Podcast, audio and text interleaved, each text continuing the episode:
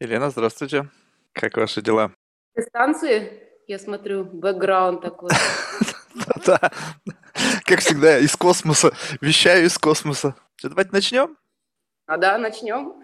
Представьтесь в двух словах, кто вы и чем вы занимаетесь, чтобы у слушателей было представление, о чем пойдет речь. Меня зовут Лена Лумельский. Я дизайнер моды. Звучит, конечно, как в обществе анонимных алкоголиков. Да? Здравствуйте, я алкоголик. Ну, вы знаете, зато звучит честно. Вот я, знаете, вот просто есть два типа. Когда люди, людей начинают представлять. Ну, с одной стороны, было бы правильно, что я вас представил. Но опять же, мое представление о вас, ну, это, знаете, то же самое, что кто-то говорит о вас что-то. Как-то не совсем естественно. Обычно же так не бывает. Вот люди знакомятся, да, и они как-то друг друга представляют. Вот я этот, я этот. Соответственно, вот мы здесь вот как бы вот такой формат пытаемся поддерживать. Да, мне хотелось бы, есть такие титулы. Вот сейчас недавно прочла, что можно купить землю в Шотландии, покупаешь всего один square yard, наверное, и тебе дают титул лорда или леди, потому что ты владеешь землей в Шотландии. И тогда так можно... Мало? Да, и можно к своему представлению прибавить лорд. И к тому же еще и дерево посадят в честь тебя. То есть это такой экологический проект в том числе. Вот я думаю, раздумываю, тогда бы я могла сказать, прибавить э, титул к представлению. Может быть, было бы интересно в следующий раз. У меня Но один раз был случай в жизни, когда я переписывался с представителями этого Филиппа Грина. Да. И, значит, ну я писал ему письмо, и мне его там ассистентка или кто-то пишет, нет, надо не так писать, написать Сир Филипп. Я mm. говорю, да ладно. Ну, я, конечно, не стал спорить, но написал Сир Филипп, но на самом деле, мне кажется, вот в наше время вот это вот все титулы, ну, не как-то уже, не кажется, немножечко смешно. Ну, то есть одно дело, когда есть какая-то официальная церемония, да, там королева, официальный прием, там вот это вот, все должны следовать каким-то правилам этикета, которые установлены в рамках вот этого закрытого environment. Но когда это email переписка, и я должен писать только потому, что человек там получил себе там какой-то сир, там, да, или там лорд, блин, ну, не знаю ордена подвязки. Ну почему? По-моему, очень красиво звучит, например. Я думаю. Нет, звучит красиво, но когда э, э, ты хочешь так назвать человека, а когда тебя вынуждают назвать, потому что вроде как бы ты плебей, и ты должен как бы вот к своему там вассалу относиться там, не знаю, с какой-то там приставкой, чтобы вроде как ты чувствовал свое место, хотя мне вообще какое дело, кто он там, сир, там, дюк. Отменили, так что просто Лена Лумельский, и все, без отчества. Это здорово. Знаете, вот сразу вопрос. Он такой будет больше как бы вот, ну, профессионального плана. Как изменилось понятие моды за последние, ну вот, то количество лет, которые вы этим занимаетесь? Чтобы не, не обозначать какие-то рамки, чтобы вы могли выхватить как бы вот из своей головы какой-то промежуток. Э, ну, мне кажется, что принципе, понятие моды есть э, взгляд человека, который изнутри смотрит, который э, ее создает, да, и взгляд потребителя. Ну и мы все же являемся тоже и потребителями на самом деле, да, то есть я тоже являюсь потребителем. Поэтому э, у меня такой взгляд будет изнутри скорее.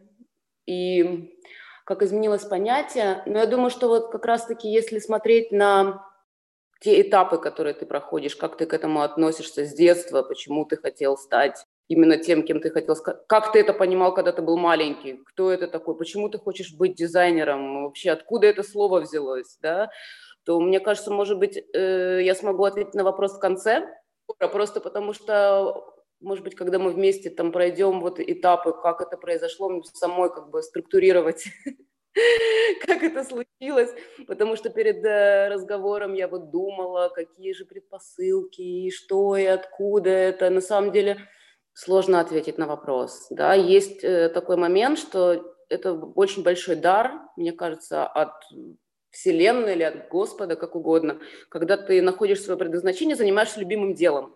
Да? Очень мало людей находят это предназначение. Кто-то считает, что только успешные люди, те, кто достигли успеха, это значит действительно люди, которые нашли свое дело в жизни, потому что каждый Согласен. талантлив. Без, абсолютно каждый человек талантлив, так же, как когда дети маленькие, им не объясняют, что вот это нельзя, или у тебя это получается плохо, все рисуют, да, вначале, все поют и все танцуют. А потом кто-то начинает рассказывать, что вот, ну, ваш ребенок так не очень, или ваш ребенок, наоборот, вот развивайте вот это, нужно вот этот кружок, вот этот кружок, вот этот кружок, особенно там, в это время, да, которое сейчас. Вот, поэтому я могу сказать, что когда вот находишь, мне кажется, что когда любимым делом занимаешься, взгляд совсем другой. Возможно, что даже результат не так важен, как процесс. И взгляд тоже будет другой. Не на результат, не на то, кто ты среди других людей, а вот именно сам процесс того, что ты делаешь. Возможно тоже, что это очень э, э, эгоистичная позиция, да, что вот я вот это делаю, мне это нравится, а остальные люди, э, важно их мнение, да, ну, пока ты молодой, очень важно мнение других людей, да, очень важно поставить себе какие-то ориентиры, на кого ты хочешь быть похож, почему ты этим занимаешься, кто эксперты в данной области, действительно ли ты там получаешь сначала хорошие оценки, да, грамоты какие-то, которые родители на стенку вешают, да, а, но потом, в конце концов, э, какой-то другой, получается, э, вывод, да, из всего, что процесс на самом деле очень важен. И вот я хочу сказать, что э, я не помню этого. Я, моя мама, она записывала все за мной, когда я была маленькая. У нее была такая тетрадка, вот все, что ребенок сказал. Вот есть такие родители, да, которые записывают. Mm-hmm. Вот э, по ее свидетельствам в пять лет я уже говорила, что я хочу быть э, дизайнером. Ну тогда не было даже такого слова, да, художником по костюму. А вот то, что я помню... А вы как-то видели это? Ну, просто чтобы это захотеть, нужно с этим столкнуться. То есть как-то это вы с этим сталкивались? Ну, откуда взялась такая идея? Ну, дети хотели стать космонавтом, потому что они видели космонавта Гагарина по телевизору. Или там на ну, плакате. Мы же все видим, возможно, одинаковое, у кого там детство прошло на одних букварях, мы видим все одно и то же по телевизору, да, или там, ну, условно говоря, каждый, у каждого остается что-то свое. Я, если, например, рассматриваю фотографии очень старые, черно-белые, я вот не помню, возможно, даже людей, которые на этих фотографиях, родственники или друзья, но я четко помню в цвете одежду, в которую они были одеты тогда. Wow. Потом э, был такой момент, что мои родители, они были, э, ну, техническая интеллигенция, так называемая, да, то есть вместо, э, э, скажем, такого шкафа с, э, с таким сервизом красивым, Мадонна, да, была библиотека очень большая. Библиотека состояла из э, художественной литературы, и я, в принципе, читала, вот как стояли книжки по, в шкафу по какому-то принципу, по которому мои родители их поставили, так я их и читала. Вот сколько я успела прочесть э, до момента, что я покинула отчий дом, все это было прочитано. И была художественная, э, альбомы всякие, да, альбомы э, которые тоже было тяжело достать, и, возможно, э, значит, было, возможно, художники, да, значит, я их с тех пор помню, очень много раз открывала, какие-то на тебя производят впечатления, какие-то ты не понимаешь, какие-то ты рассматриваешь очень долго. Так вот, когда даже я смотрела на картины художников, вот так вот оценивая, почему они мне нравились, почему тогда не было возможности, скажем, увидеть Брейгеля в оригинале у меня, да, э, родилась я в городе Севастополе, в Крыму, а, или там Модельяне, или ты смотришь Бориса Вамусатова, или ты смотришь, э, эм, было очень много, э, скажем, иконописей у мамы. Всегда обращала внимание, во что одеты люди, почему-то мне было это интереснее, чем краски, чем композиция, не знаю почему. И к тому же была такая книга у моей мамы, и так оказалось, я пыталась вспомнить, откуда она, и оказалось, что у меня до сих пор эта книжка с собой. То есть я ее привезла столько времени, столько стран было поменено. Это была книжка «История костюма». Э, у нее изначально было издание 66 -го года, э, чешское, но ее очень много mm-hmm. раз... Я думаю, что она очень много у кого в библиотеке есть. И на самом деле я ее нашла, вот она у меня до сих пор, она в немецком издании, это 81 года. То есть я ее в детстве смотрела, даже не понимая, что там написано, потому что у нее был э, формат такой не вполне понятный, он был, потом только я поняла, когда читать научишься на иностранном языке, почему там много раз повторять, то есть нету там хронологии такой. Вот это была настольная книга. Вот смотреть эту книгу было самое интересное.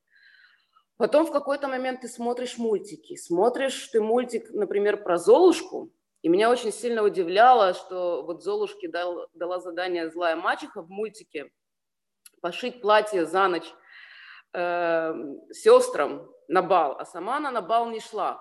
И вот Золушка начинает там в мультике петь какую-то песню, садится за машинку, и у нее из, из машинки вот так вот э, готовое платье выходит. Мне это очень сильно удивляло, как может готовое. Потому что, если честно, всегда нравилась одежда, всегда на этом был какой-то ну, концентрация моя, всегда к маме в шкаф залезала, что там возможно было посмотреть.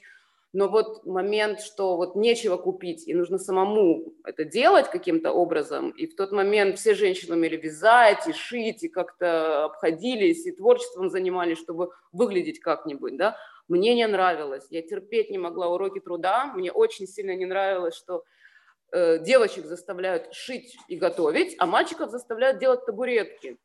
И я подала прошение, говорю, а можно меня, пожалуйста, к мальчикам перевести? Я хочу тоже табуретки делать. Хотя на самом деле э, идея была такая, что можно было пойти тогда к папе домой, и чтобы помог он сделать эту табуретку, потому что помочь фартук шить на самом деле. Поэтому вот этот момент, что на самом деле для того, чтобы быть дизайнером, это очень много нужно знать э, технических каких-то моментов, и э, как в моей семье мне говорили, надо заниматься музыкой, ходить в музыкальную школу, надо ходить в художественную школу. А вот если ты будешь плохо учиться, и у тебя будут плохие оценки, тогда ты пойдешь в швейное ПТУ. То есть мне этим швейным ПТУ, значит, вот пугали. На самом деле зря в швейное ПТУ не пошла. Э, вот. И, наверное, вот формирование э, такое, что образы какие-то, воспринималась информация больше через образы.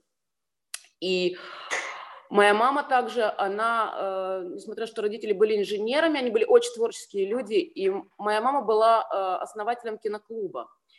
А-а-а. И у них э, э, они собирались, не помню, два раза в месяц или раз в месяц они доставали фильмы из фонда, которые невозможно было посмотреть в прокате. Были лекции, я была маленькая, меня везде таскали с собой родители. И э, не знаю, насколько что-то я понимала, но было очень интересно смотреть. И вот э, иногда даже запоминались какие-то фильмы, что ты вот ничего не понял абсолютно, да, но вот ты смотришь завороженно на экран, и ну вот как, например, был фильм э, Параджанова «Цвет граната», причем там почти, я не знаю, знаете, там почти нету слов, в основном картинки, да, и мне было ничего не понятно, зачем, почему, ну это вот просто настолько завораживало какой-то мир, который может создать, э, в данном случае режиссер, да, с костюмами необыкновенными. Э, я думаю, что большое влияние на самом деле это оказало. Ну, много что смотрели такого, что было совсем непонятно. Да? Но почему-то я вот вычленяла там, показывают Тарковского, а я вот вижу у Тарковского Брейгеля, который вот дома в альбоме я видела, я нахожу его там в фильме, а сам фильм я не понимаю, о чем кино. Совсем непонятно мне, как маленькому ребенку. Вот. Но потом в какой-то момент тоже, э, я думаю, что такие 90-е годы были, не особо что было, но появился MTV у нас. Большое влияние на самом деле оказал, потому что вот э, увидев один раз клип, был клип Джорджа Майкла, э, наверное, называл... Было два клипа, в котором участвовали супермодели – мне просто настолько это такое большое впечатление на меня произвело. На самом деле я даже не знала, какой дизайнер там, что это, что это Номи Кэмпбелл или это там дизайнер э, условно, чьи модели.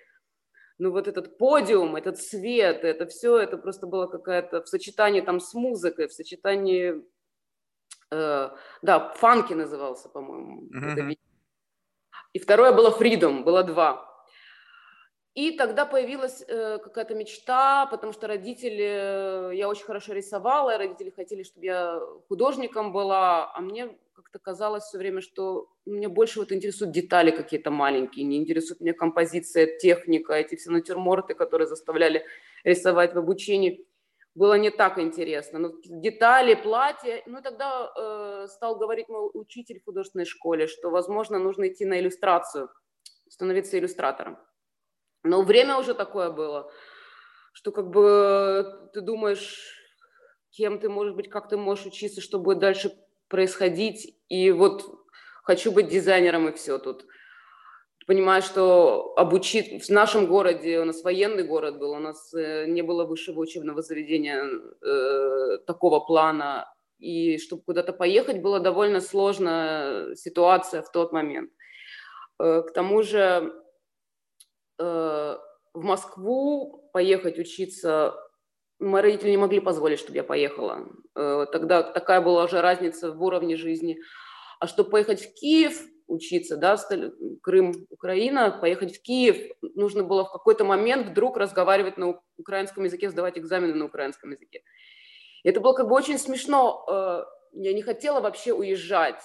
Э, но я говорила учитель, э, родителям говорила, что я хочу быть дизайнером, и больше никем быть я не хочу, и поступать просто так в высшее учебное заведение я не хочу. А родители мои мне говорили, ну как же так, в нашей семье у всех высшее образование, но если нет возможности идти на дизайнера, ну иди на инженера, иди на истории возник тогда первый конфликт в семье, на самом деле, потому что до этого ну, мне, все позволялось. И э, как бы очень э, дома было много, не знаю, творческие вечера какие-то, э, там люди собирались, там беседы и так далее. И тут, значит, вот такое противостояние первое, которое произошло, потому что вот хочу я быть дизайнером, никто не понимает, включая меня, что это такое, и родители мои тоже, только понимают, что, ну, как бы вот, кто такой дизайнер, там, Зайцев, Юдашкин, вот они там где-то, куда же ты? Вот. И какое-то, в какое-то время я даже, э, поскольку 90-е э, годы, э, я просто как молодой, молодая совсем, 15 лет, я делала матрешки, расписывала, делала копии эм, японских миниатюр, и икон для того, чтобы значит, кооператорам их сдавать и продавать иностранцам в Ялте на набережной. И мне казалось в тот момент, папа работает на заводе, что я вообще тем, что я расписываю матрешки, я могу заработать денег. Зачем мне вообще учиться? Честно говоря, ну, конечно, родители были очень не согласны в тот момент. Тогда мечтой стала Америка. Э, потому что вот опять-таки MTV, возможность там свободы, ворота, что происходит там. Но визу не удалось получить в Америку на тот момент. Хотя просто была мечта, да, поехать. И, и у нас э, были курсы английского языка в городе, которые вели американцы, и там была и культура, э, не только язык. Э, вот, и была очень большая мечта поехать, но не удалось. Тогда э, для того, чтобы, в принципе, учиться, может быть, это было даже не, не, не для того, чтобы именно поехать куда-то, это было поехать откуда-то, для того, чтобы условно доказать, наверное, своим родителям, что я могу. Да, э, решение было принято, что я поеду учиться, потому что вот мне предлагают Израиль бесплатно, и там образование на таком уровне, как э, рассказывалось, да, на мировом, и ты сможешь вообще работать там во всех мировых Это домах. какой год уже был? Это был 94 год. Э, потому что мне уже 19 лет, то есть все уже учатся давным-давно, кое-кто уже вышел замуж. Вот. А я расписываю матрешки и, в принципе, довольна. Ну, меня все устраивает. Вот. Э, продается хорошо. Э, и я уехала сама одна Э, родители остались в Севастополе. Через какое-то время, очень короткое, они уехали в Германию, так получилось. Вот, в принципе, я поехала, ничего не зная об этой стране, ничего совсем. Э, не, не была в этой культуре совсем, да, и для меня вот ты выходишь в аэропорту, на тебя вот так вот таким горячим воздухом пахнуло, ты увидишь вижу пальмы и вдруг понимаю, что-то тут не то. Вот, ну, это было очень смешно, потому что на самом деле, ну, это уже такой 94 год, довольно открытая информация, да, ты поинтересуйся, куда ты едешь. Но у меня вот было вот четкая мысль, я еду учиться, и там через какое-то время, там это не так быстро получилось, э, поступила я довольно легко, но время было особое, да, и когда ты едешь туда, там была очень большая миграция, да, из стран, СНГ, да, наверное, уже mm-hmm. не знаю.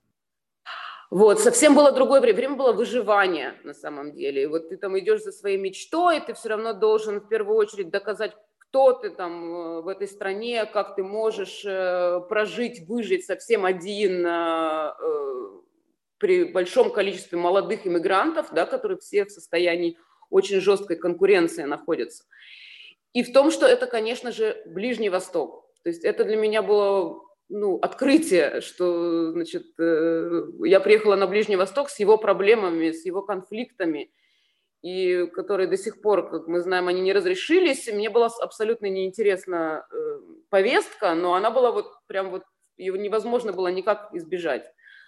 Но когда ты поступаешь учиться, это немножко по-другому. Вдруг понимаешь, да, я попал туда, куда нужно, мне интересно. То есть я поступила, поступила учиться по специальности на дизайнера это было мне, э, человеку, который, в принципе, до, сих, до там, 19 лет не было никаких э, препонов, не было, я везде привыкла, что я очень быстро становлюсь первой. Все грамоты мои, все оценки мои, а для этого даже не надо никаких усилий особых э, прилагать.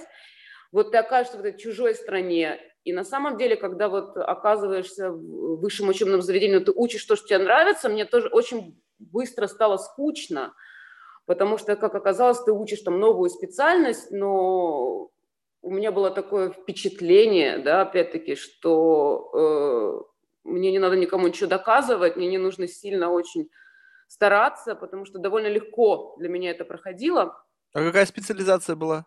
Э, дизайнер моды. А, именно моды, да? Дизайнер моды. Э, но э, в Израиле э, к тому это был колледж Шинкари он называется, который на самом деле закончил Альбер Альбас, который был дизайнер Ланван. Была очень большая библиотека. И в первый момент на самом деле появился доступ к очень большому количеству информации, на самом деле, что такое дизайнеры, какая история моды, в чем, потому что все, что было до этого, это какие-то там журнал Бурда Моден, да, которые передавали женщины из рук в руки, там записывались. Э, да, С выкройками они были, да? Какие-то старые журналы, которые собирала моя мама из 50-х годов, э, тоже. Но кроме этого, на самом деле, особого доступа не было. И вот когда попадаешь в библиотеку, ты начинаешь это изучать. При этом были, конечно, и истории моды, курсы. И также были, поскольку это довольно коммерческое учебное заведение, были такие упражнения в Израиле, что, э, предположим, что ты нанимаешься работать к Джону Гальяна, ты должен изучить, что делает Джон Гальяна для дома Диор, и предложить ему свою коллекцию. То есть были вот такие прямо упражнения, да, что ты должен был э, изучить что-то и предложить свое для этого э, дома моды. Гипотетически, либо реально предложить? О, нет, конечно, гипотетически. И э, э, у нас даже были поездки вместе с учениками. Так мы попали первый раз в Париж и в Лондон, нас возили. Э, мы попали в очень, э, на самом деле, э, интересный музей э, в Лондоне, который назывался Angels. Мне кажется, что он есть до сих пор. Это даже не музей, это огромный склад костюмов исторических и сшитых для разных фильмов, э, в которые обращаются режиссеры, потому что он очень большой, да, то есть э, для главных героев шьется костюм э, по эскизам художника, а для массовки костюмы арендуются, и вот там были огромные павильоны, и по векам где была одежда, начиная от реальной, настоящей, то есть там собирается там кружево 17-18 века, костюмы, там, например, армии всех, всех времен и всех эм, народов, до вот сделанных костюмов э, художниками также, да, это было очень интересно, посмотреть, как работают там люди, как работает архив, это очень больш, большое склад, музей и так далее. То есть это произвело какое-то очень большое впечатление. А э, в Париже, да, ты поп- тоже попадаешь там в музей в первый раз, э, в какие ну, вот связанные, причем там везде с нами были преподаватели, которые ведут иску, нам, ну, не экскурсию, а, скажем так, э, э, ну, представляют, что для нас важно, да, чтобы мы что-то увидели.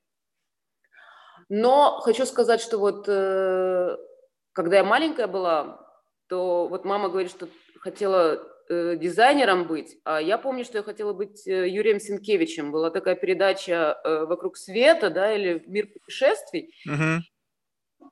Хотелось быть путешественником. Вот какая у человека замечательная э, специальность что он просто ездит по разным странам и нам показывает, а мы сами поехать не можем. И, конечно же, с детства вот какие-то в голове возникают мечты и имиджи, что такое Венеция, что такое Париж, да, что такое Лондон, по книжкам, да, по фильмам. Там Лондон – это фильм э, Шерлок Холмс и доктор Ватсон, да, вот, вот это вот Лондон, да, который снимали в Риге.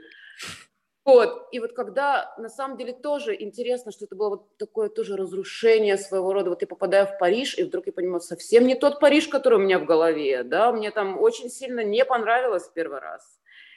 А, э, хотя вот тоже находишься в Израиле, пальма, жарко, хочу в Европу, там колыбель культуры, колыбель цивилизации, а видишь что-то вот другое, не так, как у тебя вот в голове это все сформировалось, вот, но на самом деле там, когда это, наверное, был 98 год, что первый раз, да, я, я смогла выехать, была в Евро... во всех европейских странах, и в Париже, и в Лондоне, и в Германии, везде, и в Бельгии, и так далее. И когда ты для себя мир открываешь по-своему, да, по-другому – Почему я об этом говорю? Потому что, в принципе, вот говорят, что для того, чтобы поступить на режиссерский факультет, там, в ГИКа, условно говоря, не принимают э, очень молодых людей на э, эти специальности, потому что для того, чтобы быть режиссером, нужен жизненный опыт. Зрелость.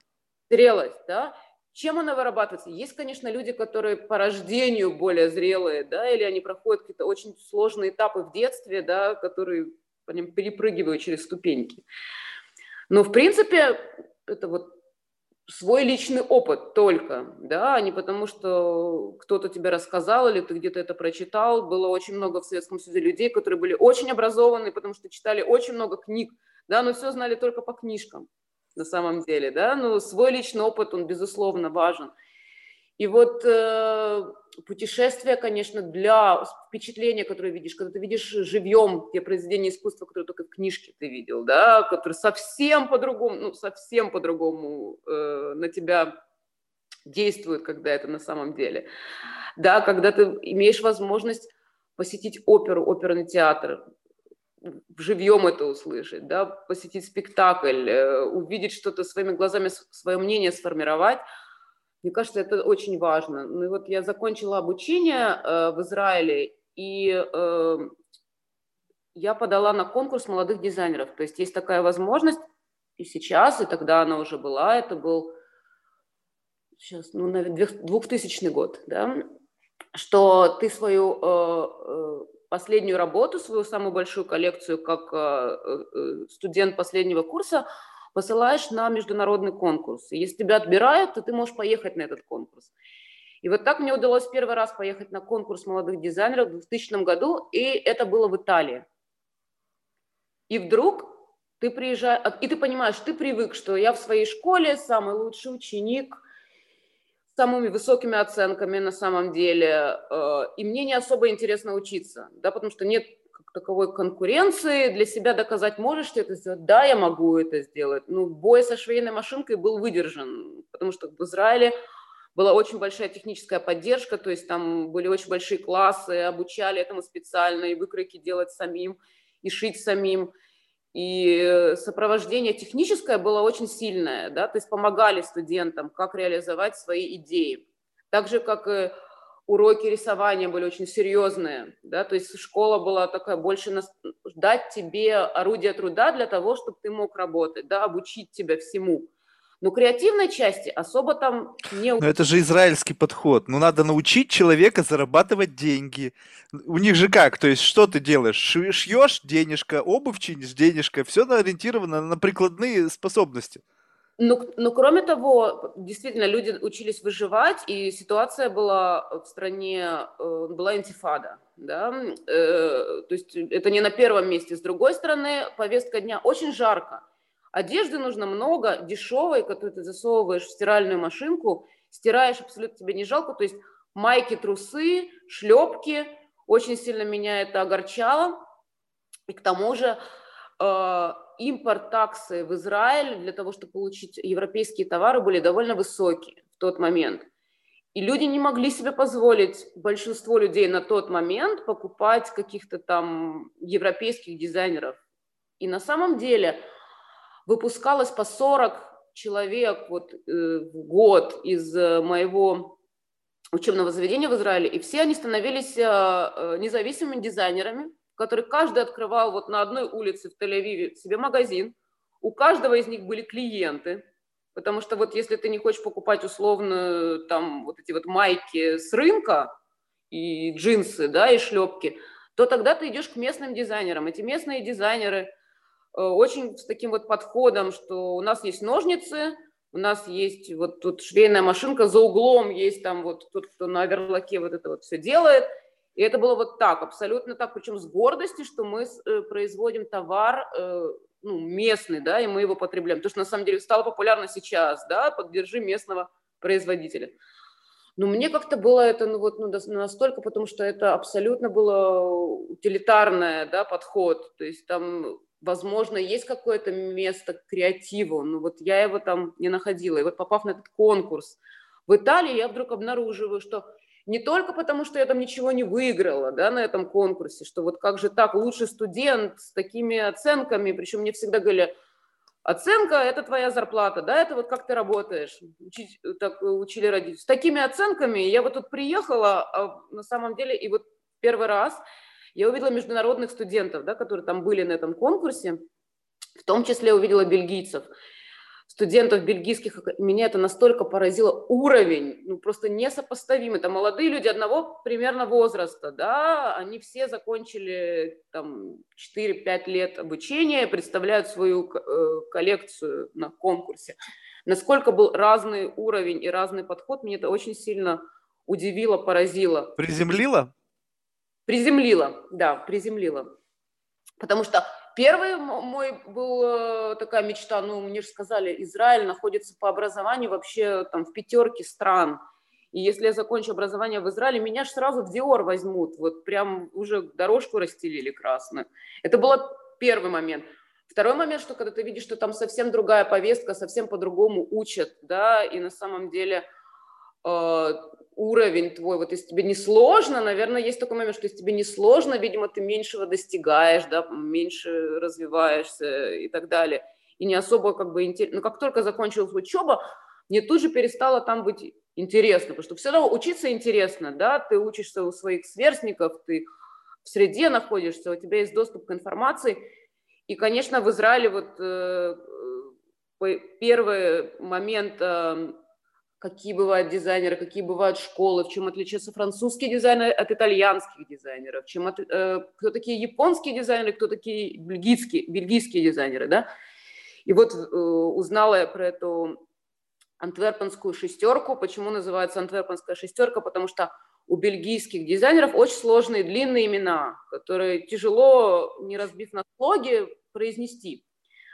Поэтому их называли шестеркой. Э, потому что запомнить их сложно. И вот узнала я про этих э, бельгийских дизайнеров, узнала я о том, что вот кроме этой шестерки, которая стала популярна, э, такой дизайнер Мартин Марджелло, который вот на меня просто вот ты видишь, и ты вот прямо сердце начинает биться очень, потому что такого я еще не видела, да, так, такого подхода я еще не видела, это было что-то новое для меня, это было какой-то такой революционный подход, потому что, конечно, японский подход японских дизайнеров в моде. Он очень интересный, да, потому что исторически так сложилось, что э, у японцев другое восприятие взаимодействия тела и одежды, чем у европейцев. Так по истории сложилось, по истории костюма. То есть для японцев главное это э, это одежда, да, и, и абсолютно неважно, тебе в ней удобно или нет – это, конечно, дает определенную э, пластику телу от того, что тебе неудобно в нем, скажем, да, или тебе неудобно ходить в таби, или тебе не, там очень много кимоно друг на друга надевается, но это все имеет... Я помню, как гейши семенят, потому что идти не могут от того, что настолько узкая юбка, что они еле ногами перебирают. В том числе и сколько на тебе слоев кимоно, и как они украшены, но насколько удобно тебе в этом, и какую часть тела ты показал, в принципе, тело японцы совсем не показывают. Да? Самая сексуальная часть тела в Японии это вот э, э, тыльная сторона шеи у женщины, потому что это было единственное, что было видно, да, в кимоно. А так она полностью, у нее мейкап, да, она полностью облачена, и самое вот неприличное, что можно увидеть, это вот эта вот часть. А у европейцев всегда по истории моды было вот формирование силуэта, да, и какую часть мы показываем, и что это значит для эмансипации женщины, для, э, для того, как воспринимается роль женщины или мужчины в обществе, да, в этот момент. То есть это совсем другое отношение. То есть всегда было важно в первую очередь человек, на второму, э, вторую очередь одежда. Естественно, более утилитарная была и более показывала, ну, конечно, когда есть аристократы, они всегда в, любой, в любом народе показывают свою принадлежность к высшей, э, э, к высшему сословию, да, с помощью одежды, только разными методами. И вот япон, японцы, они, конечно, были в авангарде креатива, когда уже мир стал международный, да, история моды стала международной, потому что поскольку нет таких э, э, правил, что можно на себя надеть, удобно для тебя в этом, то, условно говоря, надеть на себя можно и дом, и скульптуру, да, и тогда у тебя есть намного больше возможностей каким-то образом продвинуть свою э, вперед моду. Да, у европейцев все-таки все равно все идет от выкройки, от того, какая пропорция в данный момент модно, да, какие, какая декада идет, и как мы этому следуем. И вот этот момент, когда японцы э, попали в Европу со своим видением, это был очень, очень продвинул моду вперед, потому что как бы до этого не было. А следующие были бельгийцы, потому что бельгийцы маленькая страна, да, совсем маленькая страна но, э, видимо, они потому что находились всегда на смеси культур, да, и у них был такой взгляд довольно, ну, как я сейчас понимаю, что живу там, э, он нестандартный, он, э, вот если мы посмотрим там, например, на картины Магрита, да, бельгийца, он э, какой-то сюрреалистический, но свой, и э, они как бы взяли японскую моду, вот эту воз, э, важность одежды, важность э, с помощью одежды именно передать э, свою индивидуальность, да, не с помощью тренда, потому что до этого как бы тренд, и вот создали как что-то свое, да, вот мне стало это очень интересно, почему, и в какой-то момент я поняла, что, наверное, когда ты идешь э, обучаться именно вот тебе интересует бельгийский, бельгийская мода, значит, нужно э, понять, как они учат, да, как они это делают, как они достигают этого. Ну, я же уже, у меня же высшее образование уже есть. Я начала узнавать, как можно попасть учиться, и вдруг оказывается, что э, они говорят, ну вот, предположим, ты учился, ты был подмастерьем у, ну, условно, у Рафаэля, да, и тут ты хочешь пойти к, э, к Микеланджело под мастерьем. Говорит, ну, Микеланджело, ты, давай я уже, вот у меня уже пять лет у Рафаэля я учился, вот, можно я, мы скостим как-нибудь нам, мне дай уже что-нибудь серьезное делать. Но тебе скажут, нет, ну ты должен начать все заново, потому что это совсем другой метод, совсем другое обучение. И так получилось, что на самом деле мне было на тот момент 27 лет, и, и у меня была уже дочь 4 лет, и я попала опять на первый курс Бельгийской академии в город Антверпен. При этом тоже мне абсолютно было неинтересно сделать какое-то исследование, насколько сложно учиться там, насколько сложно туда поступить, кем ты после этого будешь. Просто была цель, я хочу туда попасть. Я уже э, была в Антверпене несколько раз э, до того момента, как приехала. Мне очень понравился город, просто очень понравился. И просто я хотела попасть туда. И прихожу я на вступительный экзамен, и вдруг я вижу, еще было старое здание. Во-первых, нет никаких машинок швейных, нет никаких колонн, нет никаких там, я не знаю, позолоты там или чего-то, потому что отделение моды – это как бы есть э, Королевская академия искусств, в котором Ван Гог учился. Это старое здание, где художники учатся, где учатся фотографы и так далее. А есть отделение моды, которое было очень скромное, очень маленькое, там даже не было на тот момент э, рабочего пространства для того, чтобы студенты могли работать. Почему? Я лестницу, ну вот, вот так, потому что не надо было. То есть э, довольно, я не знаю, если и так все получается, зачем? узкую лестницу наверх, без лифта, и там стоит примерно человек 250 э, абитуриентов, которые пришли на вступительный экзамен, и напряжение нервное, ну, кто-то в обморок там падает, кто-то плачет, кто-то там, ну, то есть я просто не, не понимаю, я же пришла вот к вам, приехала своими работами. На самом а деле, вступительные экзамены что из себя представляли? Ну, вступительные экзамены, это был э, рисунок, классический рисунок головы. Это, э, ну, как это в художественной школе, это несложно. Э, потом нужно было из предложенных материалов, по-моему, сделать какой-то коллаж, тоже это довольно легко.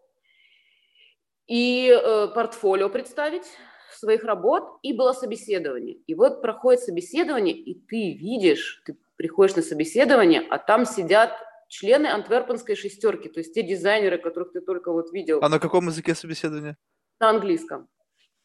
Э, ты видел на картинке, и вот перед тобой сидит Вальтер ван Берендонг, он, у него такая очень длинная борода, он такой большой, крупный мужчина, у него на каждом пальце по перстню, вот такому огромному, страшно, аж жуть. И тебе начинают задавать вопросы, э, различные, да, почему ты хочешь у нас учиться, и так далее, так далее, так далее. На самом деле потом, когда уже поступила, можно было пойти в секретариат и узнать свои оценки, да, по рисунку, по э, композиции, по портфолио, по То интервью. есть просто прошел, не прошел, а оценки не говорили? Говорили в тот момент, да. А, и потом оказалось, что интервью-то я завалила, потому что те, те вопросы, которые задали, видимо, не так я ответила на эти вопросы. Ну, очень страшно было да, в тот момент. Но на самом деле тоже было интересно, как они объявляли результаты о том, что ты поступил или нет. На этой же узкой лестнице, на самом верху лестницы выходил э, преподаватель, все студенты стояли вот по лестнице вниз, вот такой вот. И тебе просто говорят одно слово «хислахт», «нет хислахт» на нидерландском языке, даже не понимаешь, что значит, да, а это всего лишь значит, значит, ты прошел или не прошел экзамен. Все это слышат. Кто-то, кто понял, уже там начинает плакать, кто-то не... Ну, я... Хислах, что значит, там надо узнать, что это значит, значит хислах, что я прошла.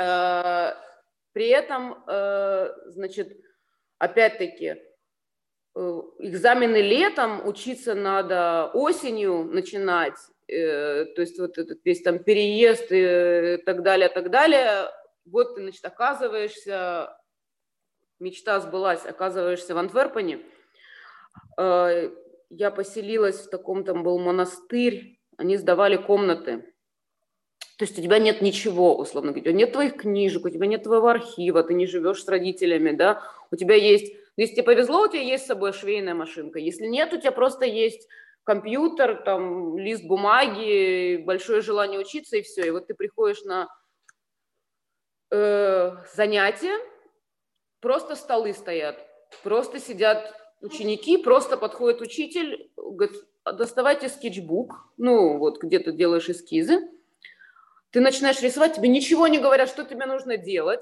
но вот так вот открывают, смотрят, говорят, ладно, завтра придешь, еще сто принесешь. Сто. Ну, еще 100 эскизов к завтрашнему дню. А За один день? Да. На следующий день а, тебе не говорят, нигде тебе купить эту бумагу, нигде тебе купить краски, нигде тебе, как тем более, купить там швейную машинку, никто тебя не учит, как, на, как ей с ней обращаться, где взять ткани, вообще ничего. То есть после того, как тебя показывают там условно, э, вот этот эскиз, тебе говорят, вот с этим продолжай, говорит, но вот пятницу показывают тебе эскиз, а в понедельник говорит, ну а в понедельник ты принесешь нам уже юбку. Как ее принести? Кто мне скажет, ну, условно говоря, да, абсолютно непонятно. Но ну, это вот предполагалось, что уже у людей, которые туда поступили, уже должен быть этот experience, раз они ничего не объясняли. Я хочу сказать, что было два вида людей, поскольку академия была уже известная очень на тот момент э, э, были европейские студенты, которые все были очень молодые, которым было лет по ну, от 19 до 21 года, да, э, прямо из школы, которым было очень тяжело, потому что нет никакого сопровождения. И были иностранцы, который для того, чтобы ему совершить этот путь из Японии, из Кореи, из Сербии, из Грузии, э, там, в моем случае, ты должен был уже как бы понять, да, для чего ты это делаешь. Конечно, у этих иностранцев был какой-то бэкграунд. У кого-то была швейная ПТУ, которая, я хочу сказать, очень сильно помогает. Ну вот прям очень сильно, да. У кого-то кто-то уже и работал, да, кто-то был, то есть были люди условно возраста там 25-27 лет, их было меньше, вот этих иностранцев, да, э, они были.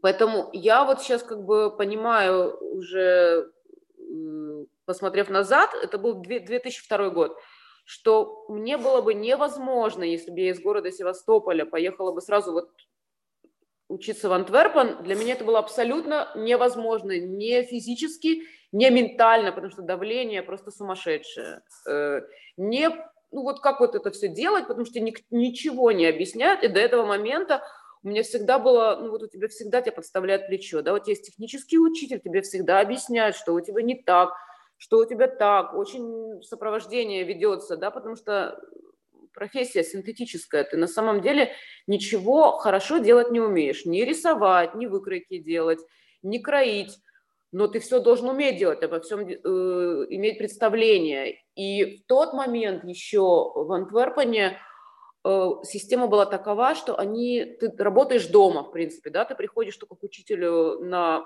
э, личные встречи, но предполагалось, что ты все делаешь сам, что у тебя нет ассистентов, что ты сам это шьешь, что ты сам это кроишь, что ты сам покупаешь ткани и так далее, и каким-то образом сам э, сталкиваешься с этими трудностями.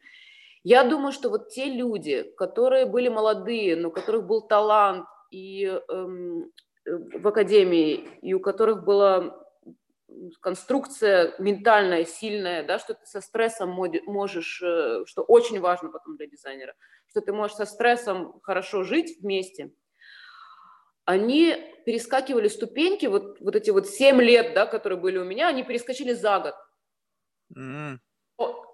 Скажем так, что вот поступает на, вот если там 250 человек, условно, абитуриентов, э, поступает 60 человек на первый курс, из этих 60 каждый, во-первых, уходит сами из-за давления, да, во-вторых, э, если тебя по специальности не пропускают, ты должен или повторять год, или ты э, остаешься на второй год, или ты уходишь. Условно говоря, э, заканчивали академию в тот момент примерно 10 человек. Удивительно. Больше. И как я сейчас понимаю, вот пройти вот этот э, путь, что и не надо больше. То есть настолько потом э, жизнь доказывает, да, что если ты не хочешь этим заниматься действительно, или у тебя есть варианты, да, и ты можешь, ты талантлив там в чем-то еще другом, то не, ну, не нужно да, этим заниматься, потому что, только потому что действительно ты настолько этим увлечен, что вот я попала туда, и мне было вот то, что да, это, конечно, был шок, что можно столько работать, но это на самом деле можно, тебе просто показывают твои горизонты, да, это очень странно, когда тебе не объясняют, как нужно вставлять рукав в пиджак. Но потом оказывается, что если вот нет такого правила, которое все было до этого, что вот рукав, пиджак вставляется вот так, только так и никак иначе, и ты не знаешь, как это делается, то каждый для себя изобретает какой-то свой способ. Mm. Потому что совсем другое понятие того, что правильно, что не... нет правильно и неправильно. Есть только вот какой путь, как ты это, как ты это делаешь. Но э, к тому же э, в Антверпене очень сильно приветствовалось, э, под, поскольку учителя сами особо, они тебя направляют тихонечко, да, и потом ты начинаешь понимать, что каждый учитель из себя представляет, и, и также у тебя есть жюри, ну, это такие, когда ты подаешь работы, где ты приезжают очень известные дизайнеры, да, не только бельгийские, но и мировые, и где они дают тебе критику где они обсуждают с тобой, то есть есть возможность с ними увидеться и увидеть их реакцию. И в конце каждого года в Антверпене есть дефиле, то есть каждый студент понимает, что венец его вот года, да, конец его года, это дефиле с первого курса начиная, да, что вот ты представляешь софиты, модели, и вот опять начинается... А клип. это все за счет студента самого? Uh, нет, ну как бы дефиле за счет школы, но там находить модели, шить, э, э, коллекции, это все за счет студента, конечно. И плюс все студенты помогают друг другу, то есть первокурсники э, являются дрессерами финальных выпускников, да, то есть и в принципе вот этот обмен между студентами и уровнем, да, который есть международный в школе, потому что люди туда попадают, и вот это вот сито, через которое они проходят, а, ты учишься от этого, э, друг от друга больше. И вот эта атмосфера, в которой тебя, э, причем атмосфера очень жесткой конкуренции, потому что когда, например, объявляли оценки дальше, и уже были компьютеры, все прекрасно, можно зайти. Нет, все курсы э, выстраивали также на, на лестнице. Здание было уже новое к тому моменту, и был уже музей моды, на самом деле необыкновенный музей моды, который открыли в Антверпене. Эм, очень интересные там были выставки. И вот все, все сидят на лестнице, и также по тетрадке, э, там уже не было кислах, не кислах прошел или не прошел, а, за, а зачитывают твои оценки. При этом все знают, что ты, если ты получаешь, там было от 10 до 20, если ты получаешь меньше десятки, значит, ты не прошел. То есть все студенты знают, что ты завалил.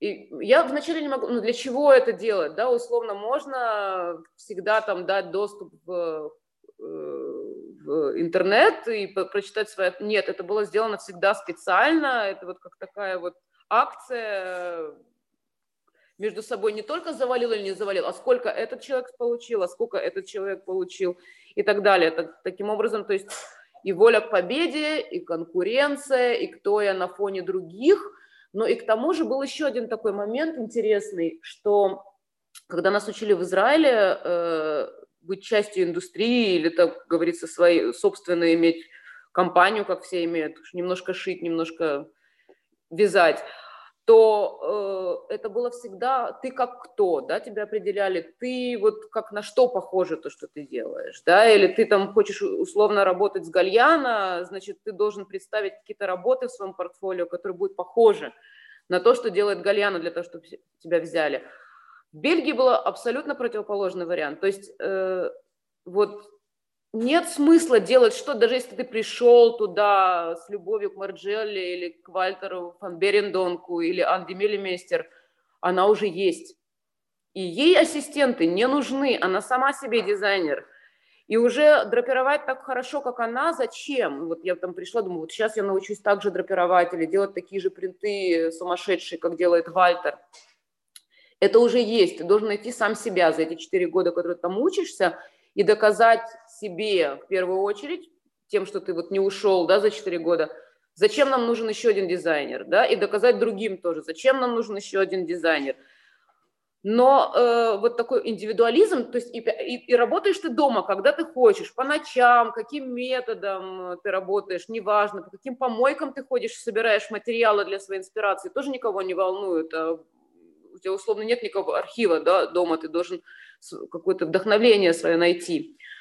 Но воспитывается очень сильный индивидуализм, и на самом деле я потом понимаю, что работа дизайнера, так же как работа режиссера, это командная работа, только командная работа. Ты должен учиться работать в команде, ты должен учиться считаться с другими людьми, э, да, скажем, если ты креативный директор, ты должен находить людей с талантом, использовать их по назначению на своем месте, да, потому что это ну, хоровое пение, да, это не пение соло.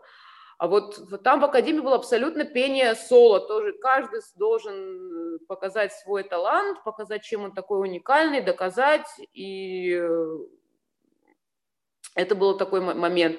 То есть, в принципе, воспитывались не члены команды, а вот условно звезды, да, какие-то. Поэтому, наверное, наверное, вот есть много креативных директоров или основателей собственных брендов бельгийцев, да, которые вот Lonely on the top, конечно, да, на вершине одиноко, но тот, кто туда попал, это уже вот человек, который действительно со своим уникальным видением, которое вот у него есть. И второй Вальтер фан Берендонг нам не нужен, и вторая Анди Мелемейстер не нужна, а нужен какое-то свое другое видение. Докажи, почему ты один из этих десяти человек, который э, закончил академию. На самом деле, конечно, совсем другая история. Во-первых, у тебя есть возможность видеть э, живьем всех, о ком ты только не мечтал, начиная от бельгийских дизайнеров, закан... заканчивая там Зидина Лая э, или там э, условно э, э, Жан-Поль Готье, э, ну, все, да, ты есть возможность увидеть или там на интервью, или также студентов отвозили в Париж для того, чтобы ассистировать при показах на Парижской неделе моды, чтобы одевать модели. То есть ты видишь всех супермоделей, ты видишь кухню, как это изнутри э, происходит. Это как бы вот доступ прям вот к самому... Закулисье. И также дает возможность э, делать проекты. То есть у нас были проекты с Луи Виттон, да, то есть ты, у тебя есть возможность приехать э, в компанию, увидеть, как действительно делаются сумки, да, про историю компании. И студентам дают возможность сделать коллаборацию. То есть это было очень, мне кажется, продуктивно, интересно, и плюс ты с лучшими, да, работаешь, то есть ты, ты понимаешь, для чего тебе карабкаться дальше. Ну вот, э, то есть вот это вот время, когда ты учишься там те связи, которые ты налаживаешь во время учебы, те знакомства, которые ты обретаешь, вот та среда, в которой ты... Это, ну, наверное, еще и место расположения города Антверпен, потому что он маленький, да, но он находится вот полтора часа ты в Лондоне, полтора часа ты в Париже. Да, тебе кажется, что просто вот все пути для тебя открыты. Э, именно в правильном месте находишься, в правильное время находишься. Э, и ну, я могу сказать, что э, вот эта атмосфера, которая есть в школе, потому что, ну, не секрет, что очень многие дизайнеры, они становятся известными, когда вот они уже заканчивают учиться, да, и потом наступает какое-то выгорание, да, где ты постоянно можешь иметь какие-то новые идеи, ты становишься старше, тебе становится неинтересно, да, тебе, ты понимаешь уже всю кухню, как это устроено, есть какие-то там продажи и так далее, и так далее, да, какие-то другие аспекты.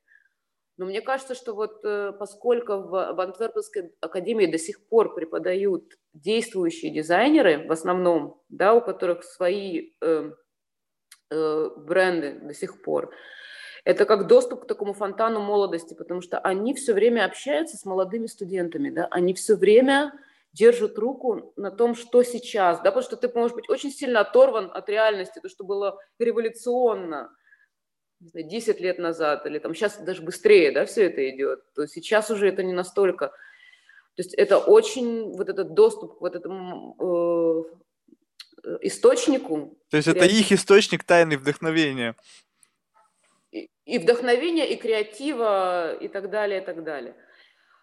Но тем не менее, эм, э, хочется сказать, что в Антверпенской академии, вот как они не учили особо там э, технической стороне, то есть это тут просто ты должен найти свой путь, как ты, как ты это все делаешь, каждый его находил, кто там, у каждого он был свой. Э, но маркетингу, каким-то вещам, даже фотошопу там не учили, потому что там считалось, что твой компьютер это что-то такое, мы делаем коллаж.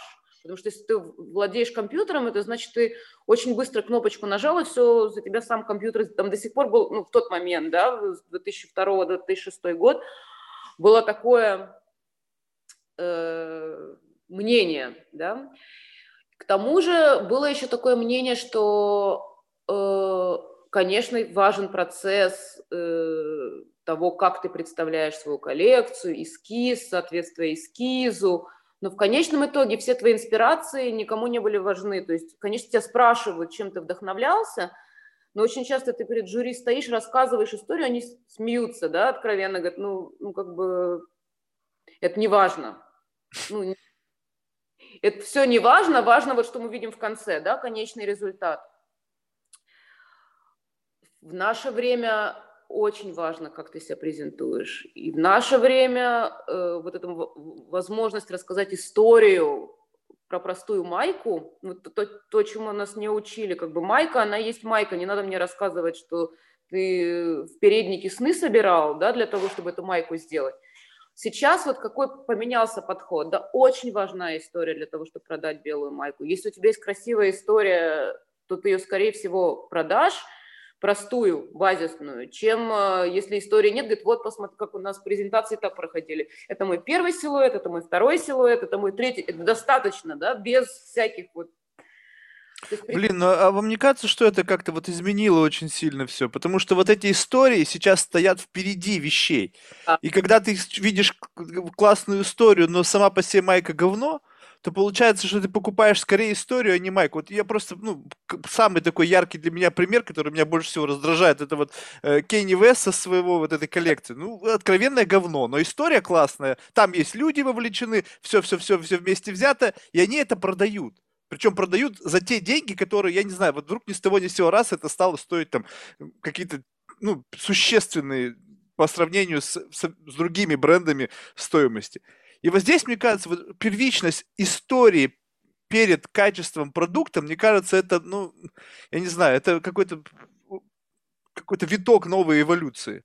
Мне кажется, во-первых, что мода, она очень ну, отражает да, общество, все, что происходит в обществе, очень сильно отражает, и есть много теорий на этот счет, о том, что можно даже увидеть там условно платье определенного стиля, отнести его, понять, когда кризис в экономике, да, просто по платью. Когда кризис, в какие декады был кризис, только потому, как, как выглядела в тот момент мода, mm. да. Но я считаю, Мы что сейчас, мода... наверное, в глубокой жопе, вот если посмотреть на то, что происходит как бы, условно говоря, всегда в момент кризиса используется э, э, излишнее декорирование и нарочитая сексуальность в одежде, да, потому что люди, люди ну, как бы в очень сильном стрессе, так же, как mm. и потребители. И вот я была уверена, что в наше время, там вот, э, типа вот этот год, который прошел сейчас, такой необычный, да, что вернуться в 80-е годы, да, кризис в экономике, э, очень агрессивная леопард, золотые цепи, большие плечи, короткие юбки, все сразу, все самое красивое. Вот оно вернулось как бы точно так же, как и раньше. Но я не об этом. Я считаю, что мода, она вообще э, должна меняться. И нету таких вот, как говорится, вот э, безусловных вот столпов, как в классическом искусстве, что мы все обращаемся там к каким-то истокам это все э, к лучшему. То есть даже вот, условно говоря, в какой-то момент, э, э, когда мода была очень сильно элитарная, да, доступна очень маленькому количеству людей, и существовала только как искусство, как кутюр, да, от кутюр это выше, э, выше степень да, мастерства для того, чтобы быть кутюрье, э, какие есть правила, что такое кутюрный дом и так далее – те моменты там золотого, как говорится, э, эм, века кутюра, э, э, когда был Баленсиага, когда был Диор, когда была Шанель, как таковой не было готовой одежды, да, не было она доступна. До сих пор люди шили одежду дома. Эта одежда была доступна только аристократам, да, и принадлежность твоя к этой вот маленькой очень группе людей и возможность заказывать у Баленсиаги – полностью гардероб, причем это не, не связано с тем, что ты там на выход платье да, надеваешь э, или там свадебное платье. Заказывали даже э, тапочки пойти работать в саду, аристократки, и вот одежду для того, чтобы работать в саду, заказывали у Кристобаля Баленсиаги.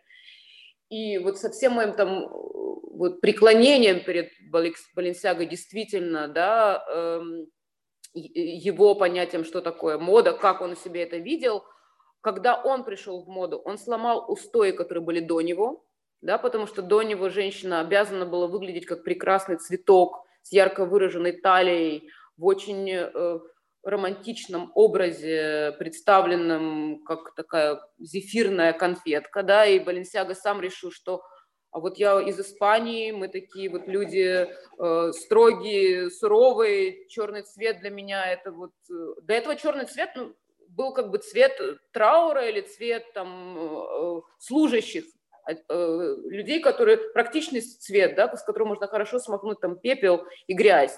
Да, я не буду подчеркивать талию, я буду работать с черным цветом, я, я буду делать какие-то скульптурные вещи, которые на тот момент ну, просто невозможно было себе представить, чтобы женщины так одевались, причем кто за собственные деньги захочет выглядеть как странная большая черная гора. Да? То есть сначала пришел сам Кристобаль Баленсиага, сломал эту историю сам. И в тот момент, когда он увидел, что мода опять меняется, и кутюр не становится, он не на повестке дня, то есть появилось целое большое поколение богатых людей, которые хотят позволить себе путешествовать, ездить, э, они платежноспособные, они не будут ждать платья по 3-4 месяца, они не будут приезжать в Париж на примерку, они хотят готовую моду, да, они хотят претапорте. И появились такие дизайнеры, появился там, условно говоря, там и в Сен-Лоран там выступил как э, готовая одежда, да, и тогда Баленсиага сказал, то, что происходит сейчас, меня абсолютно не устраивает. Я закрываю свой дом, потому что то, во что я верю, больше для вас не... Он просто взял, да, и закрыл, э, в принципе, он был в тот момент дееспособный, очень популярный дизайнер, да, он закрыл дом, потому что то, что сейчас происходит в моде, мне не нравится, да. И э, клиентки, которые были у него, они в трауре не выходили из дома там месяц, потому что больше им негде заказывать. Но на самом деле свято место, оно пусто не бывает, да, от того, что Баленсиага закрыл свой дом, пришли на его место новые люди, да, сделали новую моду, сделали и посмотрите, что, как бы, как сейчас выглядит дом Баленсиаго, который самый популярный, тоже один из самых популярных в мире, да. То есть это вот все то, что Кристобаль там, наверное, там перевернулся бы, потому что вот это готовая, мало того, что это готовая одежда, да, это уже ну, даже совсем другой подход к одежде, да, но это востребовано, и сейчас это, поскольку он был революционер, да, в свое время, сейчас такой подход, моде, революционный, ну, который мы, может быть, считаем там, подходом условно. Э, я вернусь еще к Канье Весту, почему я считаю, что Канье Вест на самом деле все правильно делает, да, Просто мы должны как-то пройти через все эти э, вот этапы, да, потому что мода отражает то, что люди хотят. Чтобы вот, вот тут вот, вот очень важно ваше мнение. Все-таки мода должна отображать то, что хотят люди, либо должна мода влиять и образовывать людей и делать их более эстетически. Ну, ну то есть, если, скажем так, вот были истории, когда варвары жили там столетия, к ним приходили цивилизованные культуры и привносили в их жизнь элементы как бы искусства, э, эстетики, и они постепенно людей меняли к лучшему. Да. Если бы было наоборот, и варвары бы влияли на цивилизации, то цивилизации бы деградировали, надевали бы на себя шкуры вместо роскошных одеяний, жали бы там кости около костра, и что бы это было? Это процесс деградации. Поэтому, на мой взгляд, ну, я не знаю, я ошибаюсь, может быть, я, может быть, вообще не имею права на эту тему говорить, но, тем не менее, мне кажется, что вектор эстетики должен отходить от дизайнеров. И понятно, что люди хотят, может, ну, я не знаю, ну, может быть, мы сейчас все больные у нас поколение. Если мы теперь хотим э, что-то надевать на себя, что ну, просто с точки зрения эстетики выглядит ну, просто глупо, или ну, ничего в себе не несет, понятно, с точки зрения бизнеса, лучше дать этим там миллионам людей там что-то, что они хотят, и заработать на этом бабло. Но ведь это превращается просто в бизнес. А все-таки я считал, что мода это больше о искусстве, это больше о привнесении эстетики, красоты в мир и изменении людей и того, как они выглядят к лучшему. Если ты делаешь из людей каких-то, я не знаю, там, ну, я не могу писать просто, не знаю, у меня просто слов нет, то это не, это не изменение мира к лучшему. Ты просто берешь и даешь миру то, что он хочет. Это то же самое, что дать аборигенам или там вот этим дикарям их новые шкуры или там еще все, что они хотят. Это не повышение их уровня.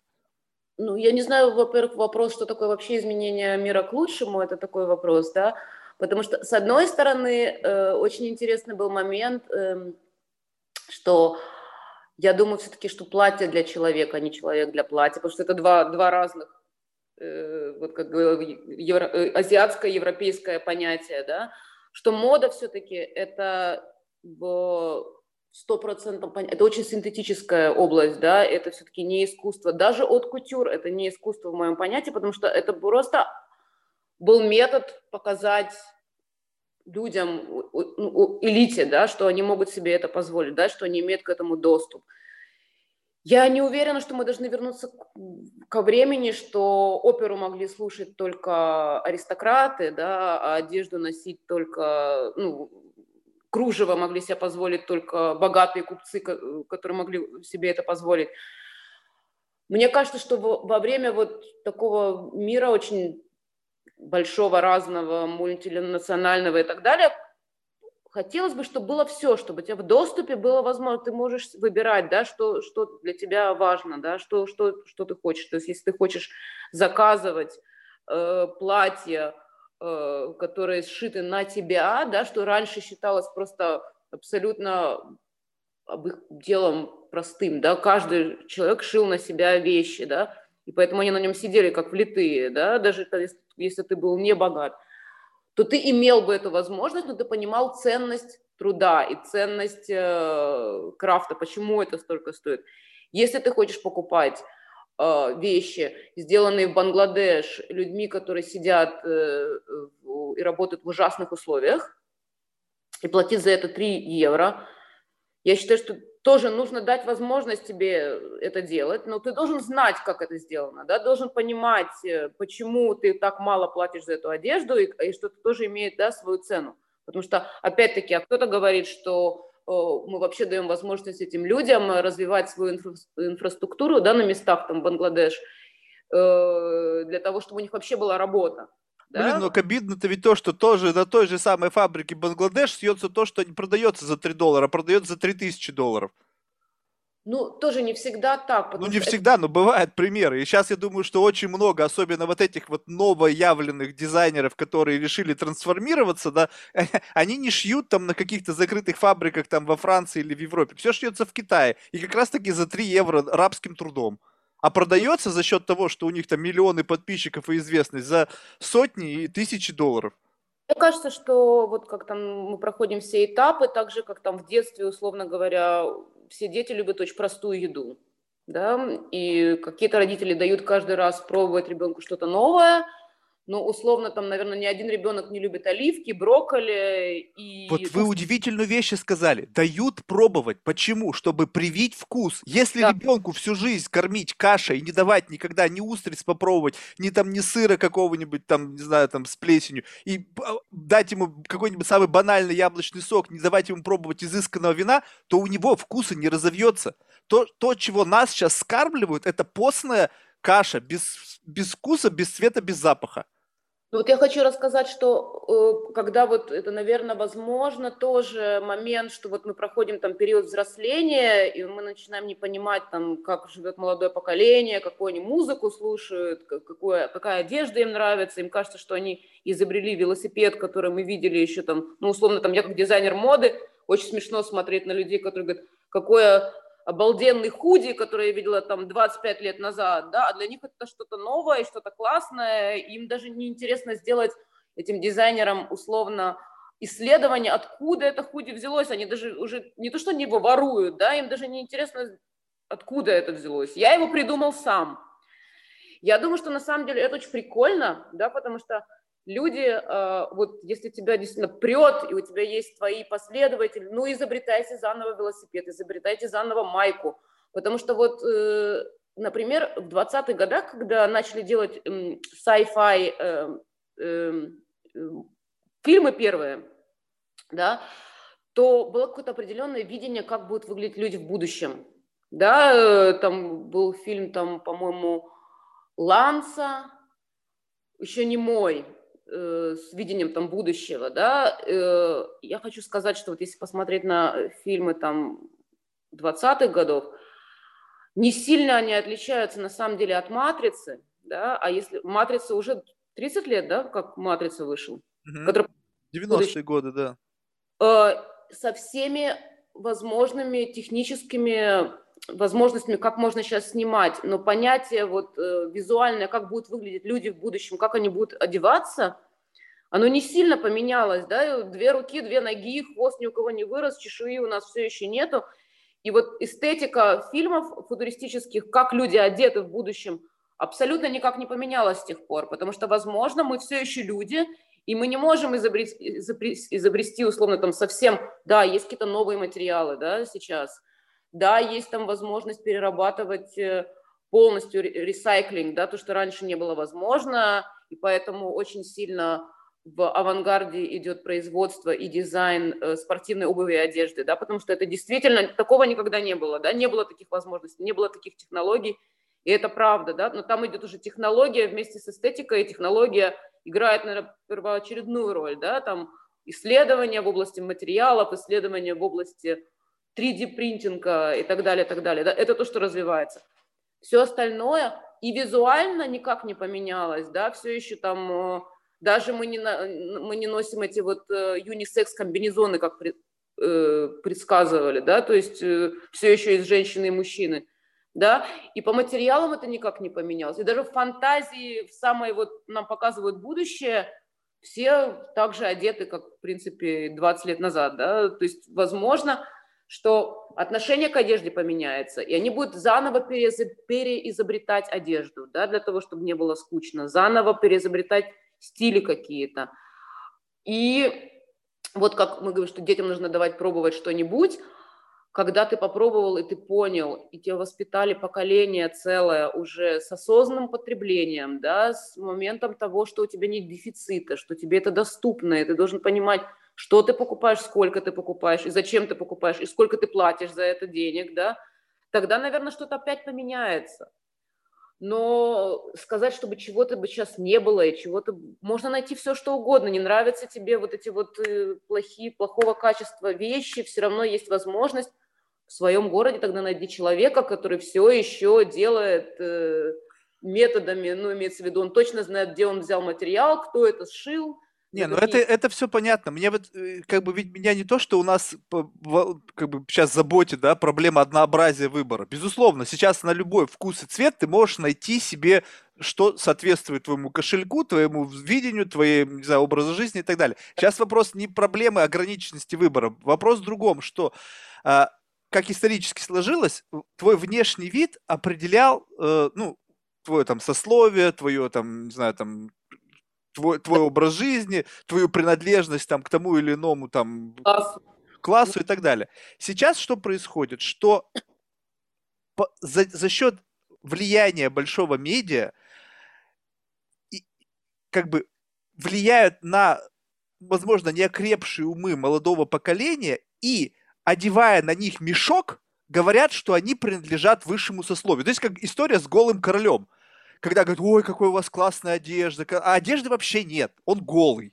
И вот это вот промывание мозгов, оно влияет на эстетику, то есть одевая сейчас, как, ну не знаю, как просто раньше одевался человек на тренировку, он побежал там по на стадион, да, то сейчас якобы ты вот одевая это, проявляешь свою какую-то там свободу, то есть куча идеологий туда заложена, что это ты свободен от стереотипов, свободен там от всего, ты, ты такой, какой ты есть, на тебя там одели там переработанное там, не знаю, sustainable какой-то там, не знаю, материал, ничего лишнего, все, вот ты такой вот классный, независимый, не без ярко выраженной сексуальности, потому что сейчас вообще неизвестно, тот это мальчик, девочка или там то или иное в какой-то в разной пропорции.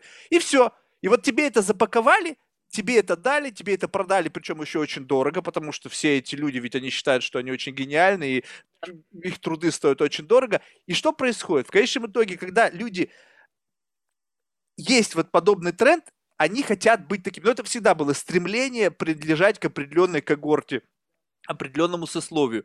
Сейчас нету такой градации. То есть раньше ты мог хотеть, но ты вот ну, не родился, ты по крови никогда не принадлежишь этому. Сейчас этого нет. Поэтому, надевая вот атрибутику определенного класса, ты вроде как становишься с ними на одну ступеньку. Вот это тоже интересная разница между восприятием европейским э, того, что можешь себе позволить, и японским.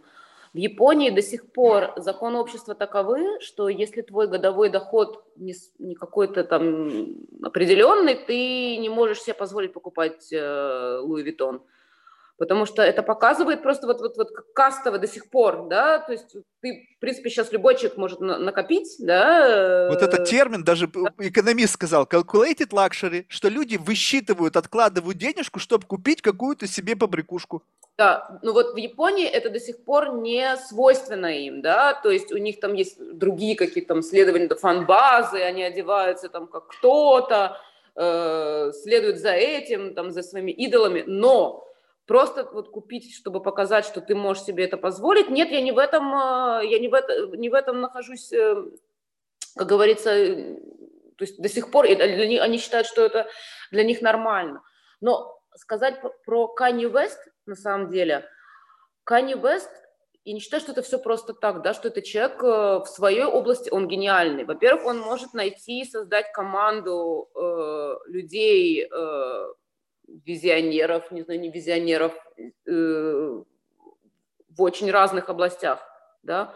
Он имеет, он, он имеет глаз на э, талантливых людей даже в тех областях, в которых он не эксперт, да, условно говоря, когда э, Дэм Нагвасали еще не был э, креативным директором Баленсиага, а всего лишь сделал свою первую коллекцию э, Ватман.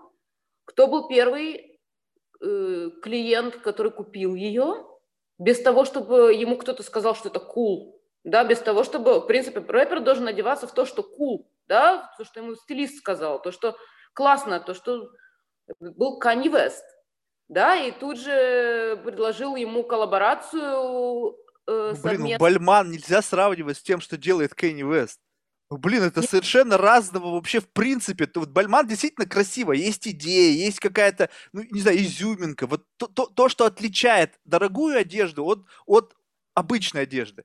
Но когда мне пытаются впасть... Вот, окей, Кенни Вест молодец, г- классный герой, успешный человек. Продавай так же, как Nike. Вот с какого хрена твои вещи стоят, когда ты делаешь вместе все это с Найком, даже, наверное, на тех же самых мощностях, кроссовки и все остальное. Но почему они стоят в 10 раз дороже, чем кроссовки Nike? Сделай ну, такую же цену, и ты будешь классный парень, молодец. Дефицит и сказать, вот у меня вот есть вот такие вот кроссовки, за которыми я охотился, которые я там перекупил, в принципе, то же самое. Там, если так пощупать, то вообще абсолютно то же самое. Да? Но в этом, наверное, тоже сущность. Там, раньше у тебя была возможность, условно говоря, у аристократов были на камзолах пуговицы, да, вот такие драгоценные у мужчин. Почему были эти пуговицы? Потому что тебя может застать судьбина и смерть где угодно, да, ты, у тебя там есть конь, там твоя поклажа и так далее. у тебя есть пуговицы на камзоле, они драгоценные, с драгоценными камнями.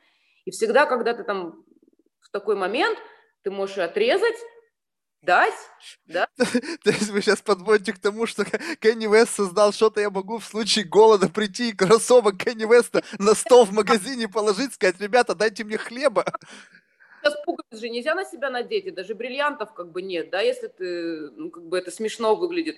Ну, чем ты себя отличишь? Ну, вот у тебя вот есть вот такие вот кроссовки. Ну, так хотелось, тебе рассказала, тебе рассказали, что они классные, в них удобно, да, не надо затягиваться там в какой-то корсет, там, потеть да, пуговицы эти тяжелые очень были, камзолы тоже тяжелые, парики были тяжелые, да, а тут, ну, все классно, тебе рассказали, что эти кроссовки какой-то лимитированный этот самый, из переработанных там водорослей, у кого таких нету, у тебя там до релиза осталось три дня, ты сидишь там, проверяешь, ну, игра своего рода. Ну, не, как бы, ну... С точки зрения бизнеса он гениален, абсолютно. Тут у меня вопросов к этому нет. Вопрос в том, что как же, какие инструменты он использует, что смог вот вовлечь в эту игру, я не знаю, какое количество продаж, какое количество конечных покупателей, ну, сотни, наверное, тысяч людей по всему миру, которые вот это все ведут. Когда я смотрю на эстетику, когда он на свою жену натянул ритузы, вот с такой жопой она идет, и это говорят, что это как бы классно, вот, ну, извините меня, ну, блин, я не специалист, я не учился в Антверпене, у меня нету художественного образования, но я вижу, что это мне просто залечивают и просто плюю в глаза божья роса. Хорошо, но мы же, например, очень много сейчас видели, и у нас вообще какую-то эмоцию у нас э, вызвать тяжело. А кто сказал, что нам только положительные эмоции? А, я это не учел. Например, когда я первый раз приехала в Лувр, и я увидела Мону Лизу, причем там ты во, стоишь в очереди, долго. Она вот такая маленькая, темная и вообще, ну, вообще никак, да, да, есть там шутка, там, неважно, она сама выбирает, кому она понравится или кому она не понравится. И это все? Да, ну, типа вот, вот такое было. Но все равно мне же запомнилось, да, потому что мне долго про это рассказывали, что Мона Лиза, вот она такая, Леонардо да Винчи, там все. Здесь, а кто сказал, что должна Ким Кардашьян понравиться? Но она же вызывает эмоции, правда? Вот увидишь, не забудешь, да? ну вот э, свой стиль вот есть. Этом, вот об этом и речь, что сейчас получается все строится не вокруг, вернее, вернее, все строится вокруг эмоций, но неважно каких. То есть сейчас, э, если раньше мы, ну, не знаю, я привык так, чтобы, чтобы у меня всегда торж, тож, тождественно было хорошая, положительная эмоция, то сейчас у меня почему происходит разрыв шаблона? Потому что хорошее с точки зрения общепринятого может быть плохое для меня. И для меня вот это странно. И это именно поэтому я, допустим, некоторые вещи не могу в своей голове как бы поставить на места, потому что я считал, что хорошо, хорошая эмоция, плохо, плохая эмоция, а сейчас нифига. Сейчас эмоция может быть совершенно как бы противоположная тому, что ты ожидал. Любая, во-первых. Во-вторых, как бы мода всегда была тоже мультикультурная, да, сейчас возникают моменты культурной апроприации, да, это что было возможно, условно говоря, для того, чтобы двигать моду вперед, для того, чтобы в Сен-Лоран э, первый в истории, э, он вдохновлялся очень Африкой, да, и э, всегда, да, культурой, он собирал это искусство, они там в Марокко жили, как бы и так далее.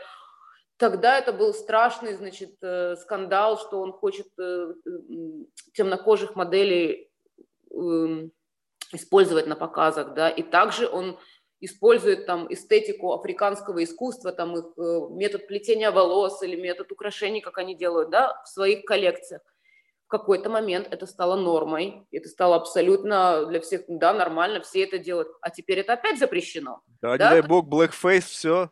А, во-первых, нельзя. Во-вторых, если ты э, неопределенной этнической принадлежности, не имеешь права ты себе эти косички заплести, потому что, ну, как бы вот, вот оно вот так вот меняется. Следующее будет, ну, эта пена сойдет, будет что-то следующее. Может быть, надо смотреть в более такой перспективе большой. Кто-то выберет себе э, свиной хрящик, кто-то выберет себе, ну, дай бог, чтобы была возможность, да, для этого всего – Конечно, когда люди там, например, становятся все очень сильно в социальных сетях, и ты не имеешь возможности там потрогать, пощупать, на что ты ориентируешься, да, опять получается какой-то круг, э, клуб путешественников Сенкевича, только по-новому, да, тебе рассказывают, это хорошо, это правильно, голосуйте вот за это, когда ты уже опять не можешь э, свое мнение, да, полностью сформировать.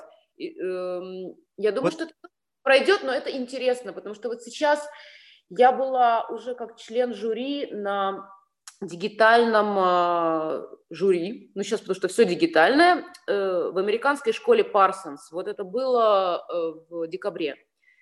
Поскольку был такой очень странный год, да, студенты должны были, мало того, что они там лишены возможности там между собой коммуницировать, они должны были все разъехаться по домам, да, и, и они учатся дигитально, их теперь дигитально учат моде. Значит, сейчас во всех э, дорогостоящих школах все совсем по-другому, да, ты как, если твои родители могут позволить тебе обучаться в такой школе, они могут тебе позволить ассистента, те, кто делает тебе выкройки, те, кто для тебя шьют, у тебя может быть там э, целая там бригада, вот, которая за тобой ходит, там подправляет и так далее. Главное, что ты вот этот креатер главный. И тут всех студентов отправили по домам, сказали, ребята, опять, вот вам манекен, у кого есть, а у кого нет, так и нету. Вот вам, значит, срок, и вы должны представить нам э, коллекцию, которая будет представляться дигитально, да, и дигитально, соответственно, жюри. И вот я смотрю на этих бедных там ребят, которых посадили домой, да, и у которых последний год, и у них нет возможности вот показать, что они хотят показать. Ну, первое, что хочу сказать, что э, ну, может быть, потому что Америка. Сейчас презентация вот то, что имеет такое значение, они настолько у каждого, какая бы ни была неинтересная коллекция, в конце очень интересная история. Ну, в смысле, вот как молодые, молодые люди, которым 21 год, там такой вот интеллект заложен, видимо, это учится с детства, да, нас этому не учили. Вот как вот это все развернуть, как вот это все взять, чтобы вот так это интересно рассказать да, ну там кукурузные поля, мой херит. Ну вот это же то же самое, что когда ты читаешь, допустим, вот эти вот каталоги картин, и когда там о полоке кто-то пишет там о том, что вот это физика тела, вот это все мнение критиков, и это все попытка продать какой-то примитивизм, на мой взгляд. То есть я не отрицаю, что он был гением. Я, я понимаю ценность его картины, его творчества и так далее. Новое что-то, смена парадигмы старого. Но вот как раз-таки сейчас, вот я не знаю, это, мне кажется, классическая модель, когда настоящее живет само по себе. Оно не требует ничего. Вот вчера у нас был разговор с э, Михаилом Усовым, он клоун в Дюсалей. И он сказал, я говорю, а как вы делаете так, что вы выходите, и вы смешной? Он говорит, для этого вообще ничего не нужно делать. Если ты настоящий, если ты клоун-актер, который играет роль актера, тогда ты должен что-то там стараться. Если ты настоящий, такие есть. Поэтому мне всегда казалось, что настоящее, вот солнце всходит, ты видишь восход, оно не искусственное, там нет истории, там никто тебе рядом не говорит, вот восходит солнце, там разными цветами. Никто, тишина. Ты просто это видишь, и ты восхищен тем творением природы, которое, естественно, тебя восхищает. Когда ты, ну, скажем так, ограничен с точки зрения креатива, но ты очень классно понимаешь, как устроен мир. Ты придумываешь какую-то историю сам, либо с кем-то, которая заполняет пустоты в твоем творении словами делая из него что-то вот как-то вот такое вот необычное, уникальное. И тут вдруг рождается в голове образ, потому что это до кого-то дошло, ты собрал картинку воедино, но если пустить это все, вот просто взять и выбросить все слова, вот этот пазл с кучей дыр, какое-то непонятное, эфемерное существо, которое вообще на самом деле ничего не себя представляет. И вот здесь вот ваш пример потрясающий, когда вы говорите, что вы смотрели на мир через телевизор, представляли Париж, Лондон по фильму, также люди сейчас через социальные медиа смотрят, имеют представление, но сейчас ты не можешь выйти в реальность. Потому да, что даже реальность, она сейчас пропитана вот этим вот каким-то фейком. Соответственно, где вот увидеть реальную картину? Ну, мне кажется, каждый судит, э, каждый видит то, что он видит, да, потому что в последнее время, вот раньше тоже было, какое восприятие классического искусства или какого-нибудь явления. Мы смотрели фильм или мы слушали музыку, и дальше мы должны были написать эссе, что хотел сказать автор, да, что он имел в виду. Ну вот я считаю, что это вообще в корне неправильно. Он ничего не хотел. Он что он хотел, он сказал, он туда положил, а каждый увидел, что он захотел, да, и ты испытал какую-то эмоцию, испытал плохую или хорошую, но я хочу сказать, что еще по поводу плохих эмоций, да, то если подумать по поводу своей истории жизни, мы часто хорошее воспринимаем как данность, плохое нам запоминается намного лучше, да, и э, вот эти коды отрицательные, которые сейчас используются в искусстве, они не просто так, ну, в искусстве, там, поп музыки или там в моде, они не просто так такие, да, они поднимают какую-то там проблему или они спекулируют на чем-то, но они тебе запоминаются. Я считаю, сейчас правда важно испытать эмоцию живую, особенно в период, когда вот такая дигитальная вещь, потому что все равно все вернется, мы все равно люди. И даже если мы решим, что, например, заседание Сейма не нужно проводить в реальности, они спокойно могут заседать вот так вот, тоже не ходить на работу, не, не, не портить воздух, а э, как бы заседать на экране. И не нужно как бы это возвращать, то обучение каким-то специальностям, да, которые не, не исчезнут никуда – ну, где нужно потрогать, почувствовать и так далее, оно нужно на самом деле такое, как оно есть, да, и люди, ну, просто люди тоже стали немножко ленивы, они не хотят выйти из этой своей зоны, там, комфортабельной, да, условно говоря, потому что это может тебе чем-то, например, вот раньше женщины говорили своим девочкам, ну, мамы говорили дочерям, что для того, чтобы у тебя была маленькая красивая ножка, и чтобы ты, когда выросла, ты смогла носить красивые туфли, ты должна носить неудобные туфли, пока ты маленькая, которые тебя жмут, чтобы у тебя нога не выросла, да, иначе вот, э, а сейчас так ребенка ты надеваешь, например, условные уги, да, и ноге в нее очень сильно комфортабельно, но нога так как сказать, то же самое происходит в голове, да, то есть если мы себя не входим в какой-то вот момент, что да, это какой-то вопрос такой не очень приятный, который вот я вот на это посмотрел, я на это подумал, я что-то хотелось бы это мне обсудить, да, я могу это обсудить, да, или я могу этим поделиться, или я, например, считаю не так, как вот считаете официальные вы все, но я имею право этим поделиться, да, я могу на повестке дня вот сказать и обсудить, а не то, что я буду, а вот если я это скажу, а будет ли это толерантно, а можно ли это делать, а можно ли слушать там, ну не знаю, там песни Майкла Джексона условные, да, или там э, так далее, так далее, или можно там у, использовать только моделей э, определенных физических, ну, худых, белых, высоких, 18-летних, или мы обязаны 30% сделать, чтобы они были какие-нибудь там особенные, да, ну вот, ну, как бы, мне кажется, это интересно, и мне кажется, что вот это мы тоже там переболеем, пройдет. Вот, ну, слушайте, но это интересно, но это стало оружием в руках людей, когда сейчас каждый имеет право тебя обвинить за высказывание того или иного мнения, это попытка, опять же, создать какой-то новый центр силы, которые начнут тебя подавлять. То есть сейчас каждый на улице имеет право тебе сказать там надень маску, да, там или там подними. С какой стати? Кто ты мне вообще такой хрен, мне это имеешь право говорить? Но если я не буду это слушать, я кто? Я, ну, я как бы говно, потому что я не, не уважаю общественное мнение, я не, не забочусь там о стариках, еще что-то. Появились рычаги влияния. Вот, модели плюс сайз. Ну, ребят, come on, ну, я как бы с позиции мужчин, да, сейчас, может быть, мужчины, феминисты там сейчас скажут, что я, я говно или там еще кто-нибудь. Ну, ребят, эстетика. Я понимаю, что есть женщины, которые э, испытывают проблему, связанную с избыточным весом. И им тоже нужно, они тоже хотят выглядеть хорошо. Ребят, ну я это понимаю, но не говорите, что это классно и естественно. Ожирение – это болезнь. И не нужно говорить о том, что то, что естественно, то не безобразно.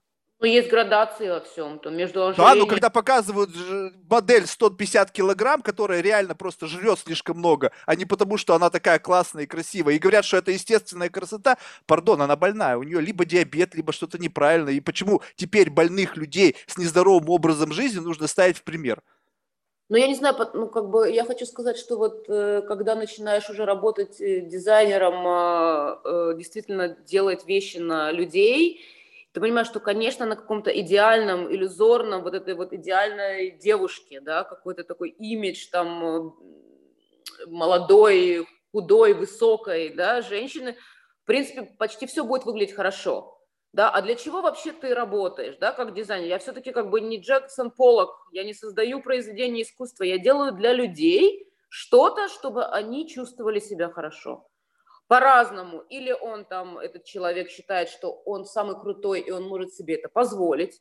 Просто, поэтому я чувствую себя хорошо. Может быть, я совсем выгляжу и некрасиво, может, я выгляжу комично, но я могу себе вот это позволить посмотреть. Или мне комфортно, или я чувствую себя сексуально, или я вот женщина, и сегодня я в образе роковой красавицы, а завтра я имею возможность быть там какой-то деловой там Уолл-стрит э, женщиной. То есть разный образ на себя применить. Или мне дали какой-то там почувствовать что-то там, там женственной, слабой, да, только с помощью одежды, да, потому что когда женщина там надевает на себя определенную одежду, определенного силуэта, то она двигается по-разному, думает по-разному, да, сейчас даже психологи ну, говорят, там тренинги определенные, да, делать просто с помощью одежды. Тогда я все-таки начинаю думать, что я хочу сделать женщин счастливым, и я хочу сделать женщину счастливой, и которая не идеально красивая и не идеально худая. А не... я не против этого. Да, но вы же и... в то же время не вы хотите сделать для них хорошее, то есть, но вы ведь не продвигаете то, что то, если они себя запустили, это окей. Ну, на самом деле, это не совсем мое дело. Мое дело... Правильно. Что... Ваше дело просто сделать так, чтобы они чувствовали себя комфортно. Да. Для меня это более сложная задача, чтобы я сделала так, что и вот эта женщина в моей обертке будет обалденно выглядеть. То есть я скажу, я сделала свою работу очень хорошо. И дизайнеры, которые могут и умеют одевать полных, они просто короли, потому что этих людей много. Да, неважно, как мы это позиционируем, болезнь запустили, не запустили, но на самом деле там пропорции Барби, они не, не совсем, да, реалистичные там. Э, ну, я все... сейчас не говорю о каких-то эталонных там примерах, я просто говорю о том, что наряду с тем, что есть э, решение проблемы, которые, ну, это действительно много людей, которые испытывают те или иные... Ну, я тоже, я же вообще не пропорциональный тоже. То есть я 120 килограмм вешу, то есть я не, тоже не в одну одежду, грубо говоря, которая обычно не, не влезаю. Но, тем не менее, э, другие люди воспринимают это нормально, то есть когда я э, со своим критическим мышлением понимаю, что эти люди нуждаются в, тоже в красивой одежде, они хотят себя чувствовать комфортно, они хотят себя чувствовать модно. Окей, это здорово, что вы создаете одежду не только для там худых селедок, которые, на которых все будет условно смотреться хорошо. Но когда вы вместе с этой идеологией начинаете запихивать туда, что это окей, и вам не нужно быть лучше, красивее, стройнее, здоровее, потому что все-таки это здоровье. И вы можете быть такими всегда, жрите там гамбургеры, пейте кока-колу, мы вас оденем, и вы будете выглядеть круто. Вот mm-hmm. это, и когда начинается, что меня теперь имеет право кто-то э, обвинить в том, что я вот высказываю сейчас свое мнение, и наверняка сейчас тучи там заплевали там мониторы все, меня ругают, но тем не менее, это мое мнение. И вы не имеете права меня за него судить. Окей, вы можете меня назвать дураком, но я не собираюсь как бы вот тут сейчас с вами спорить. Вот это все сдвиг, меня вот это пугает, что возникают когда решаются совершенно очевидные проблемы, рождается идеология, которая начинает атаковать всех остальных в, в защите вот этой идеологической какой-то вещи. А ведь это было всегда. Мне кажется, что это э, ну, как бы вот как временная болезнь какая-то, это об, ну, новый сдвиг на какой-то следующий уровень, когда отпадет то, что было важно, и то, что было как бы неважно, да, как говорят, там время рассудит, кто останется, кто будет в истории, кто не будет в истории, да, точно так же, как, ну, условно говоря, я понимаю, что э, для меня тоже большой вопрос, э, что ценнее, там, режиссер Роман Поланский как человек, э, или теперь мы, мы должны запретить все его фильмы, потому что вот он что-то совершил, да, действительно про- противоправное, да, или тем, что мы смотрим фильмы, мы не одобряем, не поощряем его поведение, да, точно так же там любой креатор, любой, любой дизайнер, вообще как бы среда моды, там, она, ну, некрасивое слово токсичное, какое более красивое слово, слово, которое можно сказать, но она как бы очень нездоровая, да, и если его оценивать с точки зрения вот э, как относятся к студентам в академии. Да если бы относились к студентам в академии, чтобы не было, вот как рассказывают, что студенты выпрыгивают из окна из-за давления, да, из-за того, что их принижают там, и так далее.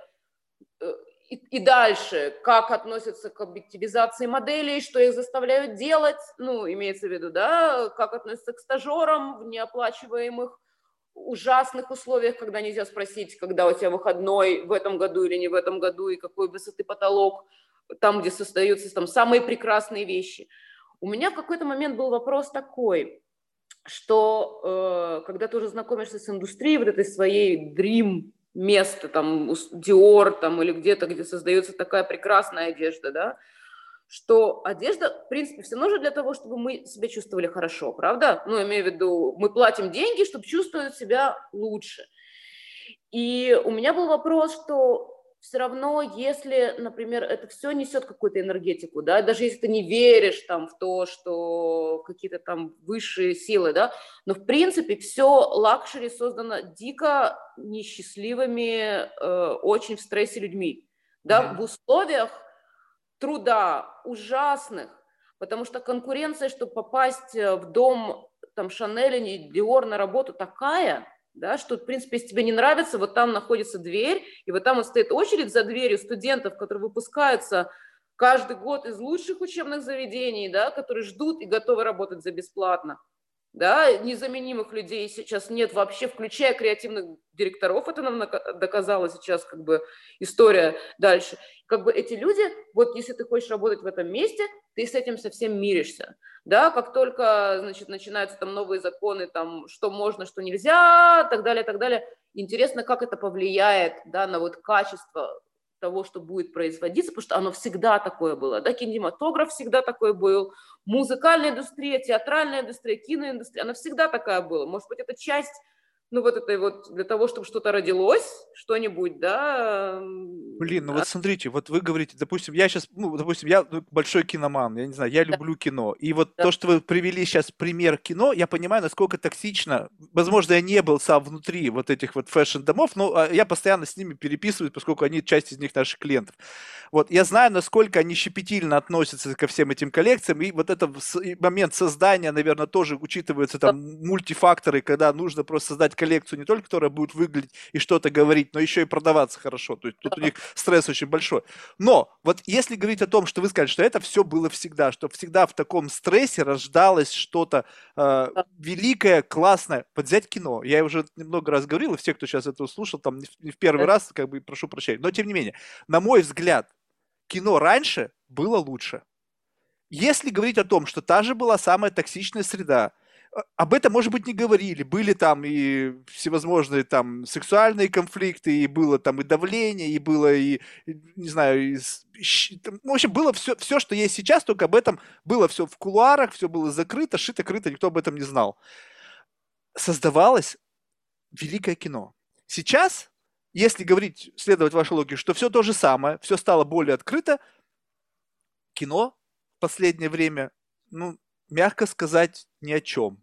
Угу. Почему? Потому что раньше, вот я не знаю, раньше это был какой-то эксперимент. То есть люди, несмотря на... У них была критическая экспертиза, у них было предъявление, что может выстрелить, что нет, но все равно это был больше эксперимент. И люди создавали кино в надежде на успех. Сейчас все от противного мы давайте возьмем сюжет, который уже всем известен, возьмем актеров, которые всем известны, все, возьмем всех этих самых там супергероев, поместим их все вместе и будем вот бесконечно в говно в ступе месить, что они там делают.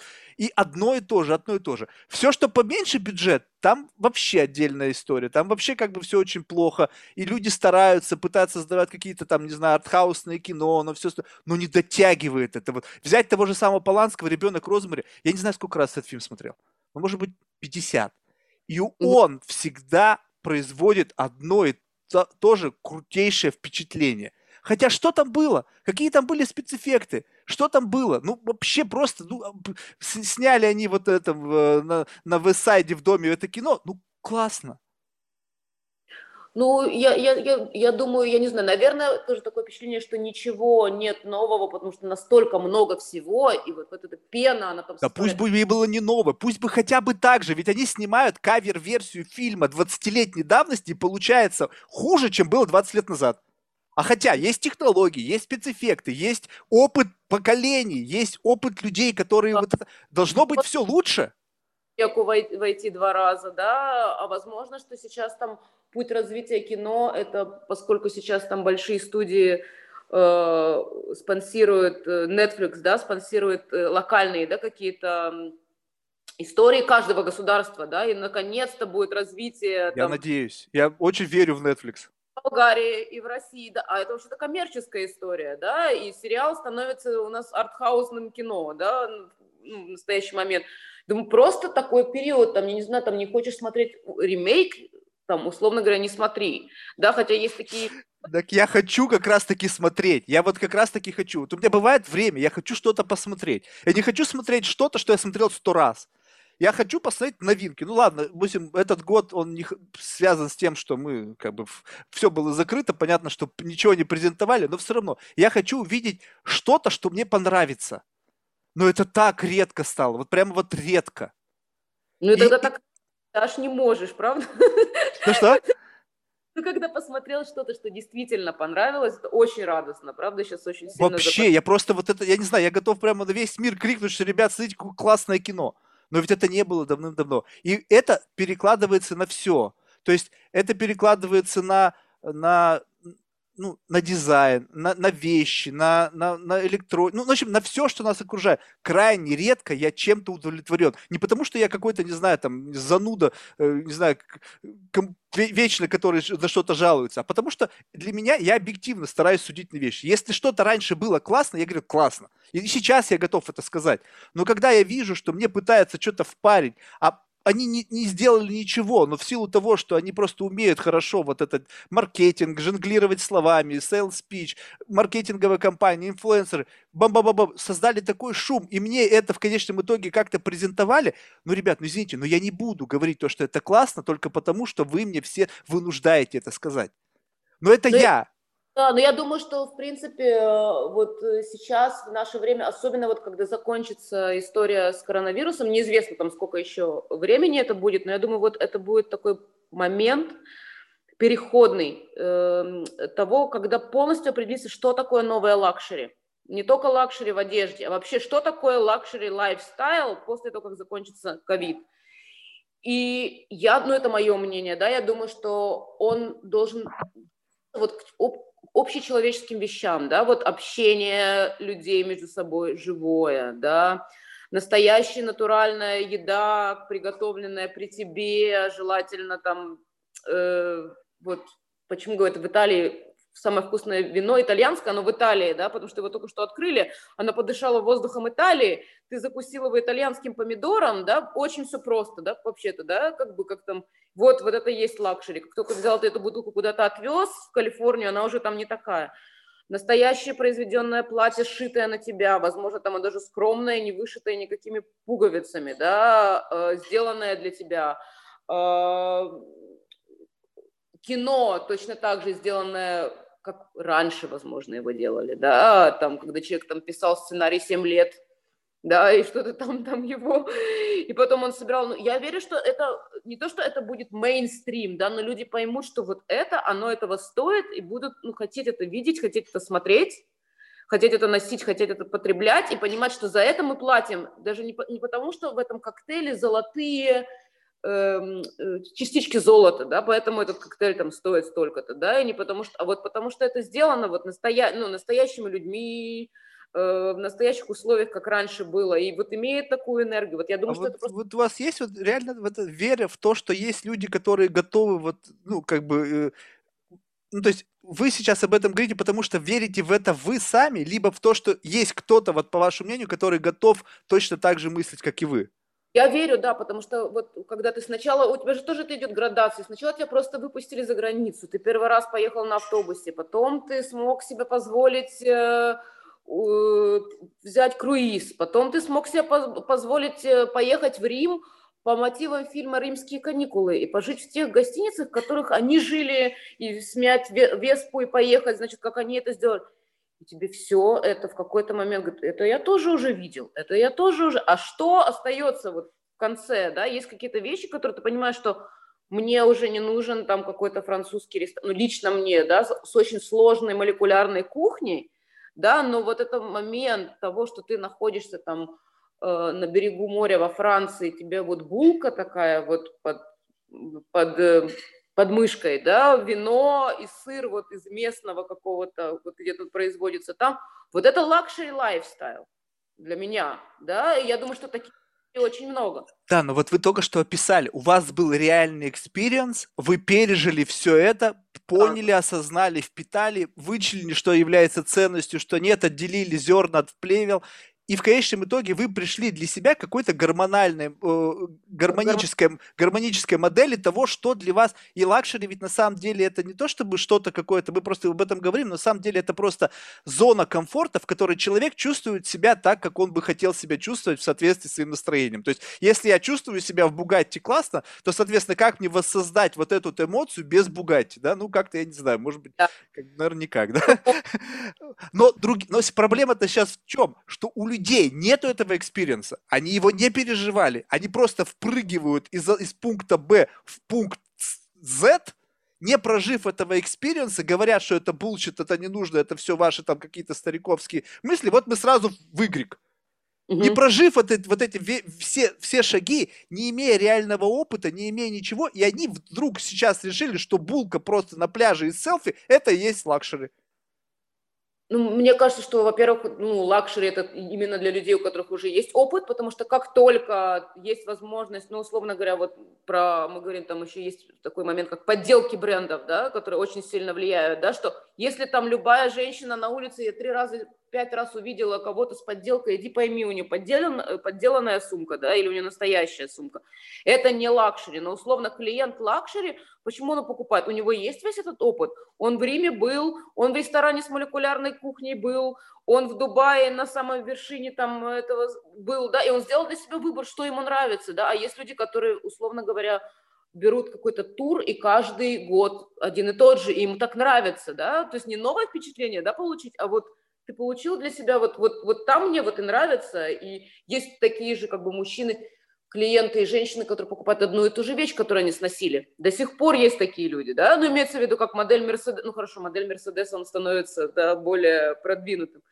Вот, поэтому ну да, конечно, зависит именно уже молодое поколение, сколько продлится дигитальный вот это момент, что ты, нич- ты ничего не можешь, правда, испытать, да, сколько времени это будет, два года, три года или сколько, потому что, возможно... Кажется, мы застряли в этом навеки. Потому что тогда будут по рассказам старожилов, да, ты будешь зуб, беззубым ртом говорить, а можно было ходить без маски? Но ну, я думаю, что это, конечно, вряд ли. На самом деле, вряд ли это будет.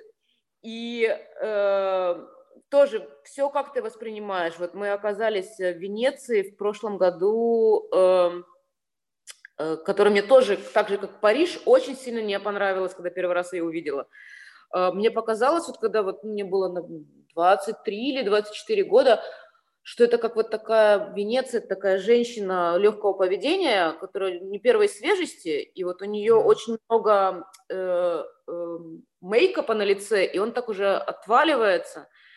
И вот такая вот она, не настоящая, абсолютно фальшивая, и даже страшно вот умыть, страшно посмотреть, что там. Вот очень сильно неприятное впечатление, когда был первый раз. А в мечтах это что-то вообще необыкновенное было. И вот сейчас на контрасте, в прошлом году мы попали в Венецию в, в разгар пандемии, да, когда все люди в масках, и, в принципе, ну, будем честными, немного не по себе вообще э, сейчас, когда в тех местах, в которых должно быть много людей, и, и их там нет, то немножко странное, да, ощущение.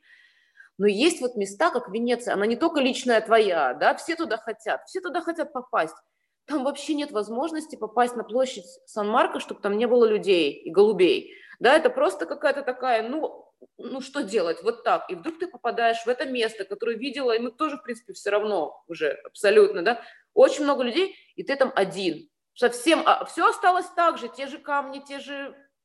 Это просто необыкновенное, ну, может, необыкновенное впечатление, да, просто, ну, это что-то, что, это не новое, что ты открываешь для себя новое, но новое ощущение – так же, как ты идешь в музей э, Уфицы, в галерею Уфицы, и ту картину, которую ты должен стоять в очереди обычно, и тебя толкают, чтобы ты, ну, давай вперед, ты там не успел, тоже галочку поставил, никого нет, все как будто для тебя это существует, да, но мне кажется, это обалденное абсолютно, то есть что-то положительное тоже приносит, да, может быть, э, как бы такой опыт, ну, для меня был необыкновенный на самом деле, да, что как бы что-то, что все люди видели сто раз, и я это видела уже, казалось бы, что, да, но в таких условиях коронавируса э, увидеть это совсем по-другому и почувствовать совсем по-другому – но ну, потому можно... что это же потому что было очень мало отвлекающих факторов, потому что удается погрузиться в атмосферу без вот этой дистракшн, потому что все вот эти муравьи, люди, которые рядом тебя окружают, это же все дистракшн фактор.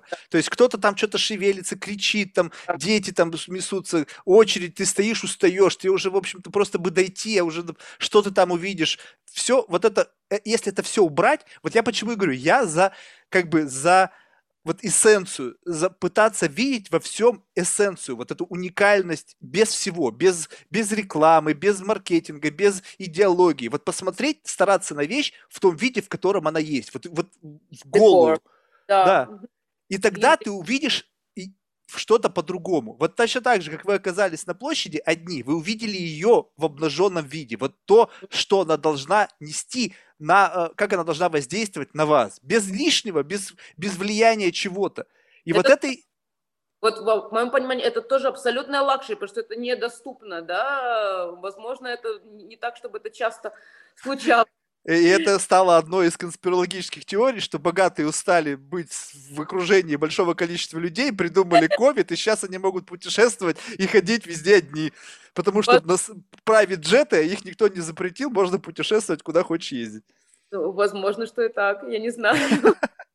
Но для меня точно так же все-таки luxury, в том числе это человеческое общение, живое, настоящее – которой никто никогда ничего не заменит, возможность тактильного контакта с людьми, возможность, э, потому что, ну, как бы, то, что ты делаешь, вот, технологии, конечно же, они развиваются, да, но вот мы, например, производим свою одежду по старой технологии, да, мы, мы делали это, потому что возможно, вначале не было мощностей для того, чтобы иметь большие количества и производить на фабрике, все делалось вручную, а потом мы поняли, что то, что нравится клиентам нашим, и наш маркетинг какой, да, что не буду я рекламировать эту вещь, пускай вещь сама себя рекламирует. Вот ты у меня один раз ее купил, ты придешь второй раз, потому что мы ее сделали определенным образом, да, мы вот. выложили что-то определенное. Но, скорее всего, это идет в разрез современной повестки дня совсем, да, потому что как про тебя вообще узнают, где-то ты там э, в самом где-то что-то поешь свою тихую песню, условно работая тихо и работая руками, что я считаю, как бы, как вначале говорила, что процесс важнее, чем результат. Честно делать свое дело, э, стараться дать работу другим людям и сделать лучшее, что ты можешь на сегодняшний день, да, и с хорошими эмоциями для того, чтобы другие люди это тоже почувствовали. Это в то, во что я верю, да. И на самом деле, заключая, хочу сказать, что, в принципе, моей мечтой же было, что стать частью там большой империи, да, работать на Dior, работать на Шанель, что не случилось, там э, особая история, долго рассказывать, почему были причины, да, почему. Но многие мои друзья, э, с которыми мы вместе учились, э, они там, попали туда. И вот у нас, как говорится, есть какие-то вехи того, сколько времени должно пройти, когда происходит профессиональное выгорание с момента достижения тобою какого-то карьерного эм, э, большого скачка до того, как ты полностью разочаровался в своей профессии. Карьерный апогей. Да. Э, мы закончили учиться в 2006 году. Э, есть очень много моих друзей и соучеников, которые ну, просто ну, как бы очень высоко э, попали э, там, где оказаться хотели бы мы все. Да? А есть также очень много людей, про которых мы никто не знаем и не слышали, но которые, которые, руками которых это делается. Условно говоря, дизайнер в Dior, которого никто никогда в жизни э, не знает его фамилии, не увидит его на фотографии, но тот, который конкретно это делает, да, уже 15 лет. И у всех этих людей, когда они познакомились, а это самое лучшее, что может быть на рынке, да, это ты работаешь в самом лучшем, ну, как бы вот ты все последние технологии ты можешь применять, самые дорогие, самые популярные вещи, там, ну, все хотят этим обладать и так далее, и так далее. Куда еще?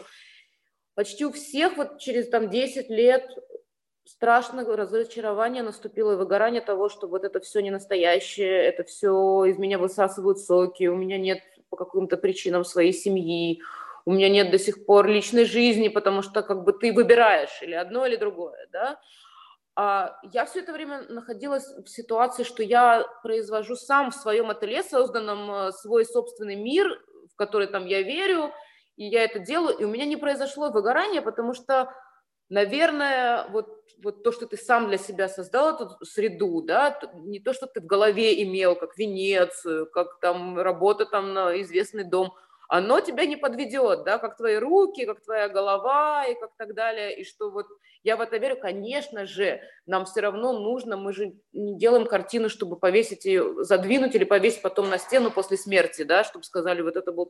Конечно, одежда должна носиться, да, люди должны ее носить, покупать, но, в принципе, у меня этого выгорания не произошло в этот момент. Наверное, я благодарна. А, а были мечты совсем другие изначально, да, и были совсем другие эм, амбиции, да, то есть э, доказать хотелось всем, э, вот, что я вот там же тоже принадлежу к тому же самому, потому что для того, чтобы создавать этот э, luxury товар, нужно быть в этих условиях, да, то есть для того, чтобы иметь доступ к этим клиентам, для того, чтобы иметь доступ к самым лучшим технологиям, для того, чтобы для тебя ателье работало, которое работало там на Шанель и так далее, так далее, так далее, да, нужно быть там, on the top. То есть есть все-таки варианты, ну вот я поняла, да, для себя. И, и также поняла еще другое, что когда ты создаешь для себя какие-то вот идеалы, как творческий человек, да, и ты хочешь быть похожим на кого-то, и ты хочешь, э, например, являешься там поклонником кого-нибудь, да, и у меня много раз в жизни было, что вдруг меня судьба сводит с этим человеком, не обязательно дизайнер, это может быть актер, известный очень, это может быть э, ну, какой-то другой человек, который для меня был ну, образцом, как сказать, да, и тоже наступает какое-то э, э, разочарование. Иногда мне хочется сказать, знаете, я, наверное, больше не хочу знать, как делал условный Тарковский свой фильм Андрей Рублев. Правда эта корова, там ее убили или нет? Я хочу фильм посмотреть, эту историю не знать. И также как бы я хочу посмотреть фильм там какого-то э, ну, актера, который потом я э, знакомлюсь живьем, и вдруг мне как бы понимаю, что человек ну, совсем неприятный, да, там, или дизайнер, который я мечтала работать, я прихожу к нему на интервью и понимаю, что его произведение прекрасное, но работать на него, ну, я не смогу, да, то есть я лучше буду любить его издалека. И поэтому, наверное, вот ни к какому не примкнув лагерю, да, ты становишься сам для себя таким режиссером или дизайнером или так далее, там ты делаешь то, что ты веришь, стараешься делать это с единомышленниками со своими, да, и э, единственное, чего не хватает в этой ситуации для того, чтобы она была идеальна, это доступ вот к этому фонтану креативности, который имеют э, люди, которые с, с молодыми людьми, со, со студентами общаются, не обязательно там в моей области или в какой-то другой, потому что даже если эти люди изобретают то, что было изобретено давным-давно, у них есть такой как сказать, у них есть а, вот это вот чувство там, мы захватим мир, я это придумал, я понятия не имею, что это сто раз уже до меня придумано, да? как бы, но это а, очень заряжает, да, энергией, оптимизмом и так далее э, для меня, то есть иметь вот эти вот совместные какие-то проекты, это очень интересно. Особенно с молодыми, да, я верю, не несмотря на то, что это меняется, возможно, там я не буду все принимать или так смотреть на это там через, эм, э, так вот, э, как бы немного э, с осуждением или нет, все равно эта молодая энергия, она нас сменит, и это интересно. Так должно быть, да, и, и возможно, в синтезе, да, сейчас был, сначала был модерн, потом был постмодерн, теперь называется метамодерн, да, то, что эм, движение. Ну вот оно должно идти, идти, идти, идти дальше. Как бы это нормально, и я не хочу, мне кажется, что вот когда вот ты вот покрылся по золотой, и вот такой вот сидишь весь, э, у тебя просто вот, вот такие твои постулаты, что ну, ну, не, ну не совсем это так, хотя, возможно, там они правильные, этого что-то ты веришь, я буду исследовать новое, что-то я не приму, что-то я не пойму, что-то я пойму, что это не для меня, да, но мне все равно это будет интересно. Ну, вот мое, мое такое понятие на самом деле. Не, ну это здорово, на самом деле, то, что вы сумели как бы вот остаться независимой в том мире, в котором каждый пытается как бы присовокупить себя к, какому, к чему-то большому, за счет этого капитализироваться и выстрелить, это как бы, ну, я не говорю, что это легкий путь, но это самый, как бы, такой востребованный путь, когда ты берешь и используя там какие-то уже многовековую там историю бренда, там за счет твоего участия в этом проекте ты становишься каким-то более известным и как бы как некая катапульта, такой трамплин, который позволяет тебе быстро взлететь. И путь собственный, который он более тернистый, более сложный, но в сухом остатке, я думаю, что люди, подобные вам, у них будет больше и гармонии, и э, больше в сухом остатке останется, потому что когда ты попал в машину, и в машине ты всего лишь винтик, и по барабану на то, что ты, как ты там переживаешь, какие у тебя эмоциональные потрясения, они знают, что на твое место придет кто-то другой, также будет хорошо работать до той поры, пока не сточится, и мы не заменим его на еще очередной болтик или винтик, либо там в зависимости от сложности выполняемой работы какой-то механизм. Здесь, в данном случае, это идет развитие своего продукта и самой себя – и вы сами определяете, грубо говоря, глядя по сторонам, куда двигаться. То есть вот бесконечная какая-то оценка, куда мы идем, что происходит, и выбирая свой путь, в конечном итоге вы получите ну, более гармоничный этап развития, и, скорее всего, он будет, на мой взгляд, более успешный в конечном итоге. Потому что...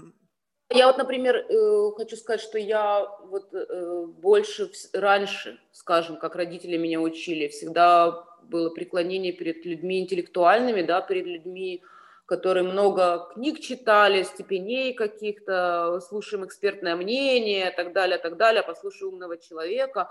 А люди, которые работают там, на заводе, да, они не могут иметь никакого хорошего, правильного мнения, потому что они в школе не учились, а пошли на завод. Ну, такое было раньше мнение, да, так же, как про швейное ПТУ. Сейчас как бы я не могу сказать, что я отрицаю значимость людей, которые работают интеллектуально, интеллектуалы, да, интеллектуальные. Но я преклоняюсь перед людьми, которые занимаются э, мануальным трудом и все, что относится к крафту, а также, и, наверное, возможно, там кулинария не, не относится, да, к крафту, это, ну, условно, там все люди, которые делают что-то руками, производят, я просто преклоняюсь перед ними, и я очень много видео, которые я смотрю, вот есть эти guilty pleasures, да, называется, когда ты проводишь время, ну, просто как бы ты его тратишь на что-то. Я очень люблю смотреть просто за процессом, как из дерева изготавливают стол. Причем это молча они делают, это тоже удивительно. А, как... Я забыл, как называется. Это прямо сейчас целый пласт. Вот, я забыл, как это называется. Этот термин теперь даже появился. Когда что-то делают, и просто без звука, звук только вот того, что делается. Вот, я как бы серьезно, э, всегда, когда была возможность до этого поехать на фабрику и посмотреть, как что-то производится, как плетутся кружева, как делается вино, как сапожники работают в своей мастерской, на меня просто неизгладимое впечатление производит. Я надеюсь, что это окончательно не вымрет, особенно в Европе, да, потому что стоимость э, рабочего часа очень высока, да, и все это переезжает куда-то. Вот, и на самом деле, э, к тому же, я узнала, что люди, которые находятся в mental institutions, которые не совсем здоровы, у них обязательно есть трудотерапия, которая включает в себя мануальную э, манипуляцию руками, потому что считается, что это позволит мозгу развиваться и не умереть. То есть, потому что, ну, э, из-за того, что у них есть такие заболевания, они специально занимаются чем-то, чтобы, как оказывается, это, с одной стороны, медитация, вот эта ручная работа, да, для человека, который просто хочет уйти от плохих мыслей. С другой стороны, это развитие мозга, да, для mm. людей. То есть не обязательно мозг свой э, только мы развиваем и прокачиваем, когда мы читаем книжки умные, мы его развиваем и прокачиваем, когда мы что-то делаем руками. Вот это мое... И, кстати, хочу сказать, что очень много я знаю лично людей, дизайнеров, очень известных, которые занимаются садоводством профессионально, которые, которые готовят очень профессионально у себя дома на кухне еду, причем придумывают рецепты, да, сами, что есть в этом тоже талант. Э, это очень, мне кажется, очень интересно, для меня очень интересно, опять-таки, потому что э, у дизайнеров хобби редко бывает. Обычно твоя профессия, она же, она же твое хобби. Ну вот, чтобы знать, что вот эти люди, э, крафтмен, как будет по-русски правильно э, сказать, э, ремесленники, ну даже по-русски слово ремесленник, оно имеет какое-то немножко отрицательное значение, нет? Или мне только кажется? Ну, я бы не сказал, мне кажется, вполне, вполне Люди себе. А, обладают ремеслом, э, для меня не менее, а может быть, и более в данный момент интересны, чем люди, которые вот много книжек прочитали и говорят на 10 Просто, язык... мне кажется, они сейчас в меньшинстве. Из-за этого у нас всегда приобретает ценность то, что в меньшинстве. То есть мы, мы ушли от как раз вот этот от, от, от, от крафтманшип к интеллектуальному труду, и сейчас за счет этого интеллектуального труда вот это то, то, что люди делают руками, они постепенно сужаются, роботы сейчас все делают, и чем, чем дальше мы движемся вперед, тем это будет приобретать больше ценностей. И в какой-то момент это будет хобби богатых людей, что-нибудь выстрогать из дерева. Может быть, вполне, да, я думаю, что да. Я, вот еще... я почти даже в это убежден. Еще один аспект. Мэг из дерева полностью, цельного. Причем должен выстрогать его сам. Да. Супер, Елена, спасибо большое за ваше время. Была реально классная история. И знаете, что, вот что мне важно? Вот почему мне, допустим, интересно говорить с людьми, которые из конкретной области? Потому что вот этот инсайт, он очень важен. Я просто к чему вот это сейчас сказал, что у вас за плечами, ну, более десятилетия обучения вот этому мастерству. Это не история, когда вы, поняв, что вы там имеете большое количество подписчиков, решили капитализировать эту аудиторию и просто выпускать трусы, неважно какие где они там сделаны вообще и как. Главное, чтобы была классная история, что вот смотрите, на ваша задница будет смотреться более сексуально, и у вас будет больше подписчиков. Вот это настоящее, это то, что есть. А у вас это все то, как оно, на мой взгляд, должно быть. Потому что почему-то ведь сейчас нельзя, имея много подписчиков в Инстаграм, завтра стать доктором. Ты должен выучиться. Почему-то же все равно доктор должен выучиться, он же не может просто потому, что он популярный и рассказывает про то, как он там классно, не знаю, там, э, не знаю, ставит уколы себе, завтра стать великим доктором. Вот, но почему-то есть профессии, в которые люди сейчас пришли, не имея никакого профессионального бэкграунда, потому что они известны, потому что они востребованы, и это стало неким драйвером того, что мы сейчас видим. Да. Вот я надеюсь, что все-таки вот это вот ограниченное число людей, которые заканчивают эту вот школу OnWeb, 10 человек, вот задумайтесь сами, 10 человек закончили, ну, там, может, сейчас больше, но тем не менее, это люди, которые прошли огонь, воду и медные трубы. Ради чего? Ради того, чтобы сделать наш мир красивее. Поэтому вот это, мне кажется, очень важно, и я хочу, чтобы все-таки каждый занимался своим делом. То есть я понимаю, что, как бы, наверное, сейчас никто не будет слушать это, да, потому что это, наверное, выглядит глупо, да, если есть возможность заработать деньги, то каждый будет это делать. Но, по крайней мере, ребята, зарабатывайте деньги, я не против, но не вешайте на себя медали, что вы классный дизайнер. Оставьте ну, профессионала, как Кесарева, Кесарева, там, и как там дальше? Да, Богу Богова, да. Да, вот, поэтому большое спасибо за то, что вы делаете. Ну, тут как бы все, всех творческих благ и успехов. Я надеюсь, что все-таки ценителей ручного труда и как бы вот подхода к индивидуальному какому-то качеству будет больше, да, то есть чем вот этих людей, ориентированных какой-то безумный хайп, да, это будет лучше. А в завершении мы всех спрашиваем один и тот же вопрос, это кого бы вы могли нам рекомендовать в качестве потенциального гостя или гостей для будущих э, эпизодов? Э, вот я думала, у меня есть друг, который вообще идет, если я из э, мир моды изнутри как крафтмен, то этот человек с другой стороны подходит, потому что он видит мир моды через объектив, он как бы был пионером русского глянца. Mm, интересно.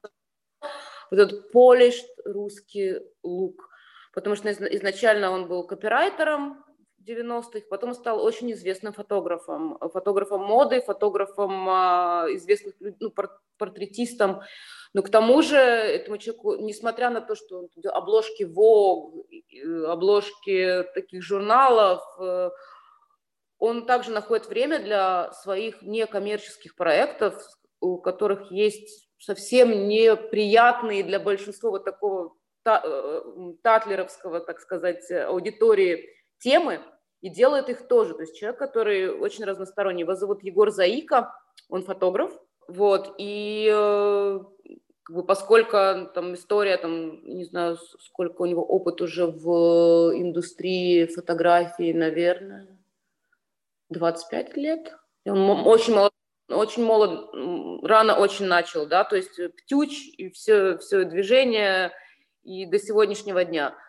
Вот, я думаю, ему есть и что рассказать, и есть своя точка зрения на это. Не только то, что вот я того видел или я сего видел, но есть еще и именно своя точка зрения на, на скажем так, не только мода, да, это, в принципе, э, поп-культура, да, так сказать. Ну, это очень интересно, потому что мне вообще всегда было интересно услышать мнение профессионального фотографа, который видит картину которая трансформирует, вот, ну, то есть, ведь то, что видим мы, это уже процесс творчества, то есть это не то, как это было в реальности.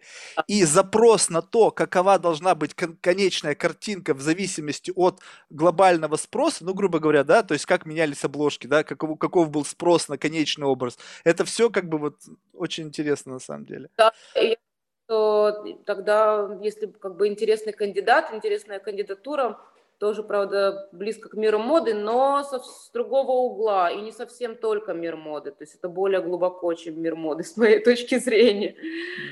Да, вот. супер, спасибо большое. Марк, э, за разговор и хорошего веч- вечера, наверное, уже, да, тогда? День еще. Супер, спасибо большое. Что-то, может быть, в завершении, может быть, я что-то не спросил? Много что обсуждали, я даже не знаю, да. А теперь, пользуясь случаем, хочу передать привет. Окей. Все тогда.